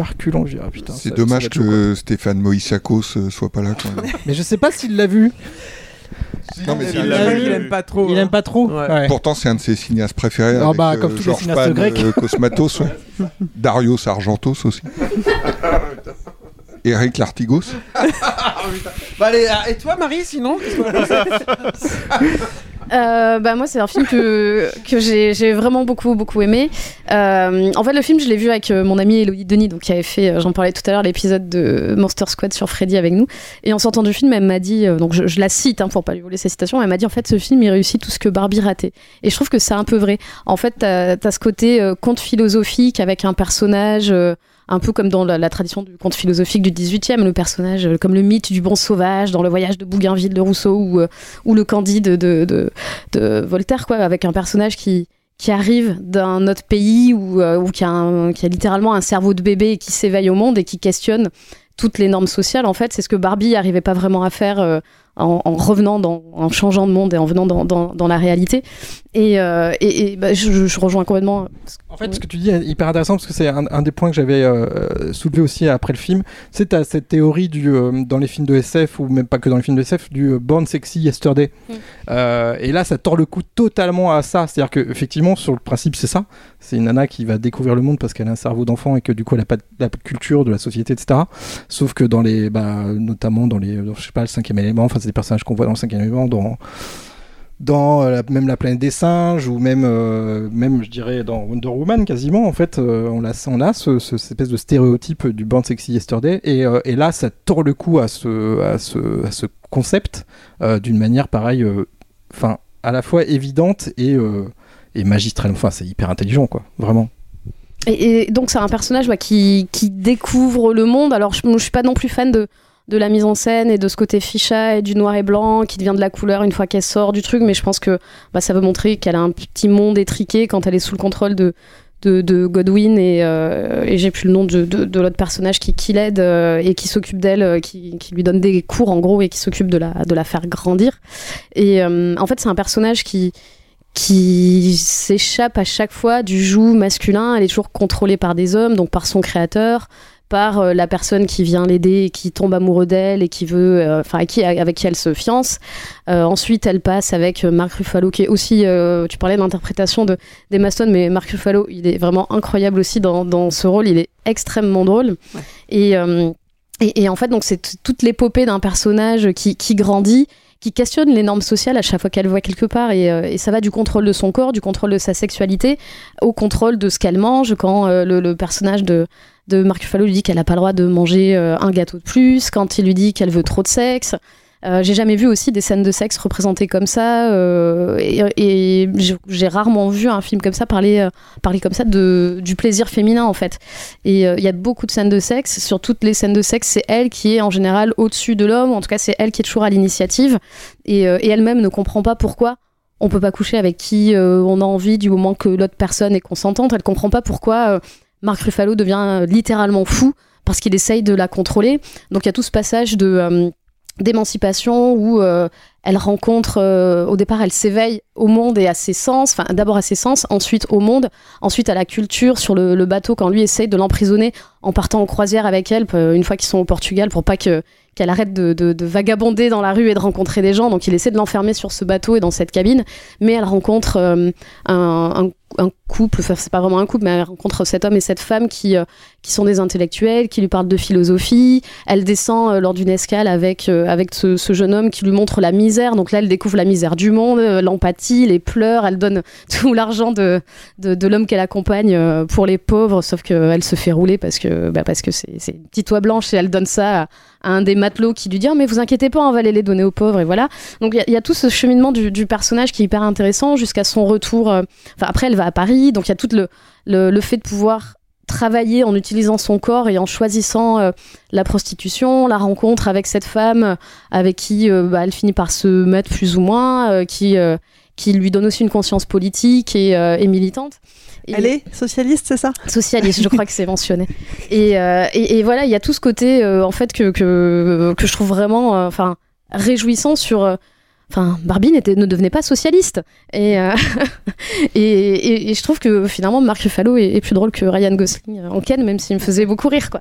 Et, euh, et donc voilà, jusqu'à la fin du film, moi aussi, ça m'a ça m'a tenu vraiment, vraiment en haleine. Dès le début, je me suis dit que bon, le film allait être compliqué pour, euh, pour beaucoup de gens. Et, euh, et en fait, il y avait beaucoup de rire dans la salle, beaucoup de rire gêné. Il y a quelques gens qui sont partis. C'était l'avant-première publique euh, que, que j'ai vu. Et, euh, et je trouvais que les réactions étaient, étaient, étaient assez drôles. Quoi. Donc j'ai hâte de voir les retours, euh, les retours publics. Il y a des gens qui sont partis. Quelques personnes qui sont sorties. Bah, je sais pas, peut-être des gens gênés par des scènes de sexe, je sais pas. Ok. Je ne sais pas. Je, je- Par les incisions aussi, euh, c'est un réalisateur qui est très provocateur. Euh, il a fait, euh, moi j'ai vu ses films, j'ai vu euh, Dogtooth, Canine, que j'avais bien aimé, euh, Mise à mort du, Du cerf sacré. qui est très provoquant, qui s'ouvre sur une opération à cœur ouvert. Enfin voilà, il y a, Il des choses très graphiques, ouais. Oui, oui, il annonce. c'est quelqu'un qui annonce la couleur assez vite, genre. ben, euh, si, si tu supportes pas ça, euh, va-t'en tout de suite, euh, ça sert à rien de, de rester. Alors moi je suis pas un grand fan de lui, euh, j'aime pas trop euh, The Lobster euh, non plus. Je trouve qu'il fait des films assez ennuyeux, qui sont pas portés par des scénarios très forts et, du coup sa mise en scène qui est très stéréotypée en fait. Ça se veut une, une mise en scène très comment dire artistique, euh, inspirée. Ah, Ça se veut lécher, est euh, maniérée. pensée, euh. incroyablement euh, stéréotypée, elle est mécanique, euh, c'est-à-dire il y a un plan sur 8 qui est euh, en, en- en grand angle et puis euh, un plan sur 50 qui est en fisheye. Et, et ces autres films sont pareils, hein, que ce soit euh, La Favorite, euh, tout ça, il y a, il y a ces mêmes plans en grand angle, même ces, euh, même ces courts-métrages. euh. donc euh, moi j'aime pas du tout, je pense que je pense que Pauvre créature serait un chef-d'œuvre absolu réalisé par euh, Verhoeven, par exemple. Euh, et que là, on est très loin du chef-d'œuvre absolu. Par contre, euh, ces effets de style, au bout d'un, je suis d'accord avec toi, le film commence assez assez lentement. euh, Enfin, je trouve qu'on met du temps à rentrer dans, dans l'intrigue et que l'arrivée de Ruffalo, enfin le, le côté euh, comédie romantique euh, dégénérée, euh, emporte le film et nous fait oublier le- la stylisation de. D'ailleurs, la stylisation se calme au, au fur et à mesure du film. Je Il est obligé, en fait, s'il veut vraiment raconter l'histoire, euh, il, il- il est obligé de poser un peu la mise en scène, mais c'est ce qui fait que tout à coup on s'intéresse au personnage, parce que lui disparaît. Euh, au début du film, on ne voit que lui, en fait. On voit que son noir et blanc, son grand angle, et foncièrement, on n'en a rien à foutre. euh, Tu... on- ça, ça, Oui, ça- veut rien dire, cette non, non, ça veut veut, rien dire, en ça- fait. ça veut rien dire euh, du tout. Euh, les grands réalisateurs qu'on aime euh, utilisent le grand angle dans des cas particuliers. Je sais pas, j'ai vu Arizona Junior, il y a une poursuite, tout à coup il y a au grand angle, tu comprends pourquoi c'est utilisé de cette manière. Enfin, voilà. Là, c'est complètement euh, systémique. Euh, je sais pas si ça impressionne euh, le public canois, entre guillemets, mais, mais sans doute que ça, ça doit faire son, son petit effet de mode. Voilà mais mais c'est pas très bien. Et donc c'est l'adaptation d'un roman d'un Ouais. d'un auteur euh, écossais. Et si j'ai bien compris, euh, euh, quand il a écrit ce roman, pour lui c'est une une allégorie euh, de, de du sentiment d'indépendance de l'Écosse par rapport à, à l'Angleterre. Ça ça raconte euh, ça raconte ça. Et donc c'est une histoire. euh, c'est une histoire euh, très très forte. À partir du moment où Ruffalo arrive, euh, qui commence à nouer une passion, qui a, il y a ces scènes de sexe assez euh, délirantes, euh, etc. Et puis qu'il l'emmène sur un bateau et que là, euh, elle commence à avoir des, envies euh, d'émancipation, de liberté, elle comprend pas trop. On est dans une écriture euh, très fine, un scénario euh, somptueux qui te qui t'accroche progressivement. Alors c'est pas Barbie, hein, c'est Zarbi, hein, c'est voilà, elle est, elle est absolument fantastique. euh, Emma Stone et, et Ruffalo, bon, on savait qu'il pouvait être drôle, mais là c'est, il est irrésistible. Il y a vraiment beaucoup de scènes où euh, moi je me suis surpris, euh, n'aimant pas trop ce réalisateur et ayant euh, plutôt subi la première partie du film, d'avoir éclaté de rire plusieurs fois dans la deuxième partie du film et d'avoir été très ému par par la fin qu'on va peut-être pas dévoiler, mais en tout cas le le dernier compagnon qu'elle a, c'est des scènes que je trouve mémorables. Voilà.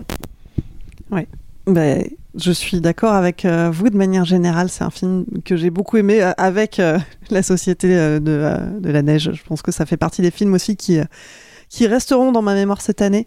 Euh, C'est bien qu'on fasse des émissions euh, quand on, aime les films. Ouais, cool. c'est pas mal. hein. C'est pas mal, hein Ça fait plaisir. Euh, non, je l'ai trouvé. euh, Alors, je suis d'accord avec vous sur euh, sur la mise en scène, euh, qui effectivement euh, au départ est too much et euh, euh, c'était pas nécessaire en fait. En revanche, je tiens à souligner euh, deux choses c'est les décors. Euh, et les costumes. Les costumes, je les trouve vraiment Ces tenues magnifiques. à elle sont Ces tenues incroyables. sont incroyables. Ces robes sont folles. Euh, et, et les choix qui ont été faits pour les décors aussi, au-delà de la façon dont ils sont filmés, les, les lieux précisément, je les trouve aussi magnifiques, impressionnants. Euh, après, je suis fan d'Art Nouveau, donc évidemment, il y avait tout un tas de- d'endroits qui parlaient vraiment à mon cœur, euh, mais qui finalement se auraient pu se suffire à eux-mêmes sans qu'on y rajoute euh, ces effets de caméra, etc. Euh, et après, au-delà de ça, bah, l'histoire, évidemment, euh, tu disais relecture de Frankenstein, euh, et c'est vrai que c'est comme ça que je l'ai, vu, perçu aussi, avec une grosse nuance quand même, c'est que c'est ça qui est intéressant finalement de, replacer la- créature dans le corps d'une femme, c'est que Frankenstein, la créature de Frankenstein euh, fait peur par son aspect, par sa laideur, par son aspect monstrueux, là où on insiste les protagonistes insistent en permanence sur la beauté euh, du personnage d'Emma Stone, sur la beauté de Bella. Elle s'appelle Bella, elle le porte, donc elle fait pas peur aux gens par son apparence. Au contraire, les gens vont vers elle euh, à cause de son apparence. Et elle leur fait peur parce que elle est libre. Elle leur fait peur par sa liberté euh, dans ses actes, parce que elle contrôle et finalement. Euh, oui, elle elle fait peur parce qu'elle n'a pas besoin des hommes. Elle s'émancipe petit à petit, et c'est parce que Parce euh, qu'il l'estime incontrôlable. parce qu'elle est incontrôlable et parce qu'en fin de compte, euh, effectivement, ça, ça se termine. euh, Enfin, ça c'est pas la fin, fin, mais en tout cas, euh, le fait qu'elle devienne vraiment complètement autonome. Euh, en, euh, en devenant travailleuse du sexe, forcément, euh, c'est vraiment l'étape ultime dans la monstruosité, dans le regard euh, de Marc Ruffalo, qui dit mais c'est, pire que tout. et, et- et, je trouve que c'est vraiment très malin et effectivement très féministe comme façon de, de présenter les choses. Donc, Oui, puis il y a ce rapport au créateur aussi qui est hyper intéressant, contrairement à Frankenstein avec, son, avec sa créature, où il y, y a un antagonisme qui, ne, qui ne peut que mal finir. Là, elle, a, euh, elle, elle le remercie en fait euh, euh, à la fin. En fait, elle, est, elle, est- elle se rapproche de lui et elle est et ça c'est hyper touchant en fait, je Ouais. trouve aussi. Enfin, c'est il y a une façon de de, de, de revoir, de re- relire, la- enfin de réécrire l'histoire de Frankenstein qui est hyper intéressante. en. Et puis le, le- le parti pris aussi d'avoir fait de ce docteur-là, pour le coup, un personnage qui physiquement, lui, fait peur. Parce qu'il a le visage couturé, parce que lui-même, il a subi des expériences. Il y a aussi un parallèle de ce côté-là qui est, qui est hyper intéressant. Euh, voilà, j'ai beaucoup aimé. Euh, donc je crois que là, bon, on est unanime. C'est rare, C'est profitons-en. rare. On t'a donné envie de le voir, Julien? Oui. C'est un petit oui hein, quand même. Super. Et ben écoute, il sort en salle donc le 17 janvier si vous voulez vous faire vous aussi votre avis sur la question. Waouh, on a fini dans les temps. On est même un peu en avance, je crois. Incroyable. On va se faire, euh, on va récolter les bons points de la part d'Alain. Et de latex. et de latex. Ça le temps pour un film, donc c'est fini pour aujourd'hui. Marie, Julien, Pierrick, Vincent, merci. Merci, Clémence. Merci Clémence. Merci Clémence. Et puis merci Alain, évidemment. Merci à toutes et tous. Et merci à toutes et tous, merci à On va vous. faire une lumière zénitale quand il parle maintenant. Je, je trouve. Attention. La Que voix. Avec un petit écho, tu te mets un petit écho, et nous on regarde voix. vers le haut quand tu nous parles en fait, comme ça. On fait un truc, tu Voilà. un petit peu, ce serait. Oui, et j'augmente le dimmer pour euh, pour qu'il y ait une lumière Ce serait trop bien. C'est notre créateur. Je suis Alain. Ça, ou me pète. Donc, Bon, merci à vous, chers auditrices, chers auditeurs qui nous suivez, qui êtes un peu plus nombreux à chaque émission. Euh, on est toujours ravis d'avoir vos retours, euh, vos commentaires sur les réseaux sociaux. Si cette émission vous a plu et que vous nous découvrez tout juste, eh bien n'hésitez pas à vous abonner, hein, comme ça vous ne raterez pas les épisodes suivants. Euh, et puis pensez également à nous mettre des étoiles, des petits cœurs sur les applis de podcast, ça nous permet de nous faire connaître, de monter dans les algorithmes. Enfin, on le redit une dernière fois, mais si vous voulez nous soutenir, toutes les aides seront les bienvenues à travers les plateformes Tipeee, Patreon et KissKissBankBank, mot-clé Capture Mag. Ça nous permettra de rester indépendants, ça permettra à Monster Squad, l'émission de Marie sur euh, le cinéma fantastique et le cinéma d'horreur, euh, de perdurer dans le temps. Puisque euh, le budget pour cette émission-là n'est pas encore bouclé, donc on compte sur vous. Rendez-vous sur Tipeee, euh, Patreon, KissKissBankBank, mot-clé Capture Mag pour souscrire à un don et nous aider. On se retrouve dans un mois pour le prochain épisode de Sale Temps pour un film. D'ici là, bon mois. Bon film. Ouais. Bonne année, bon mois. Bonne journée. allez.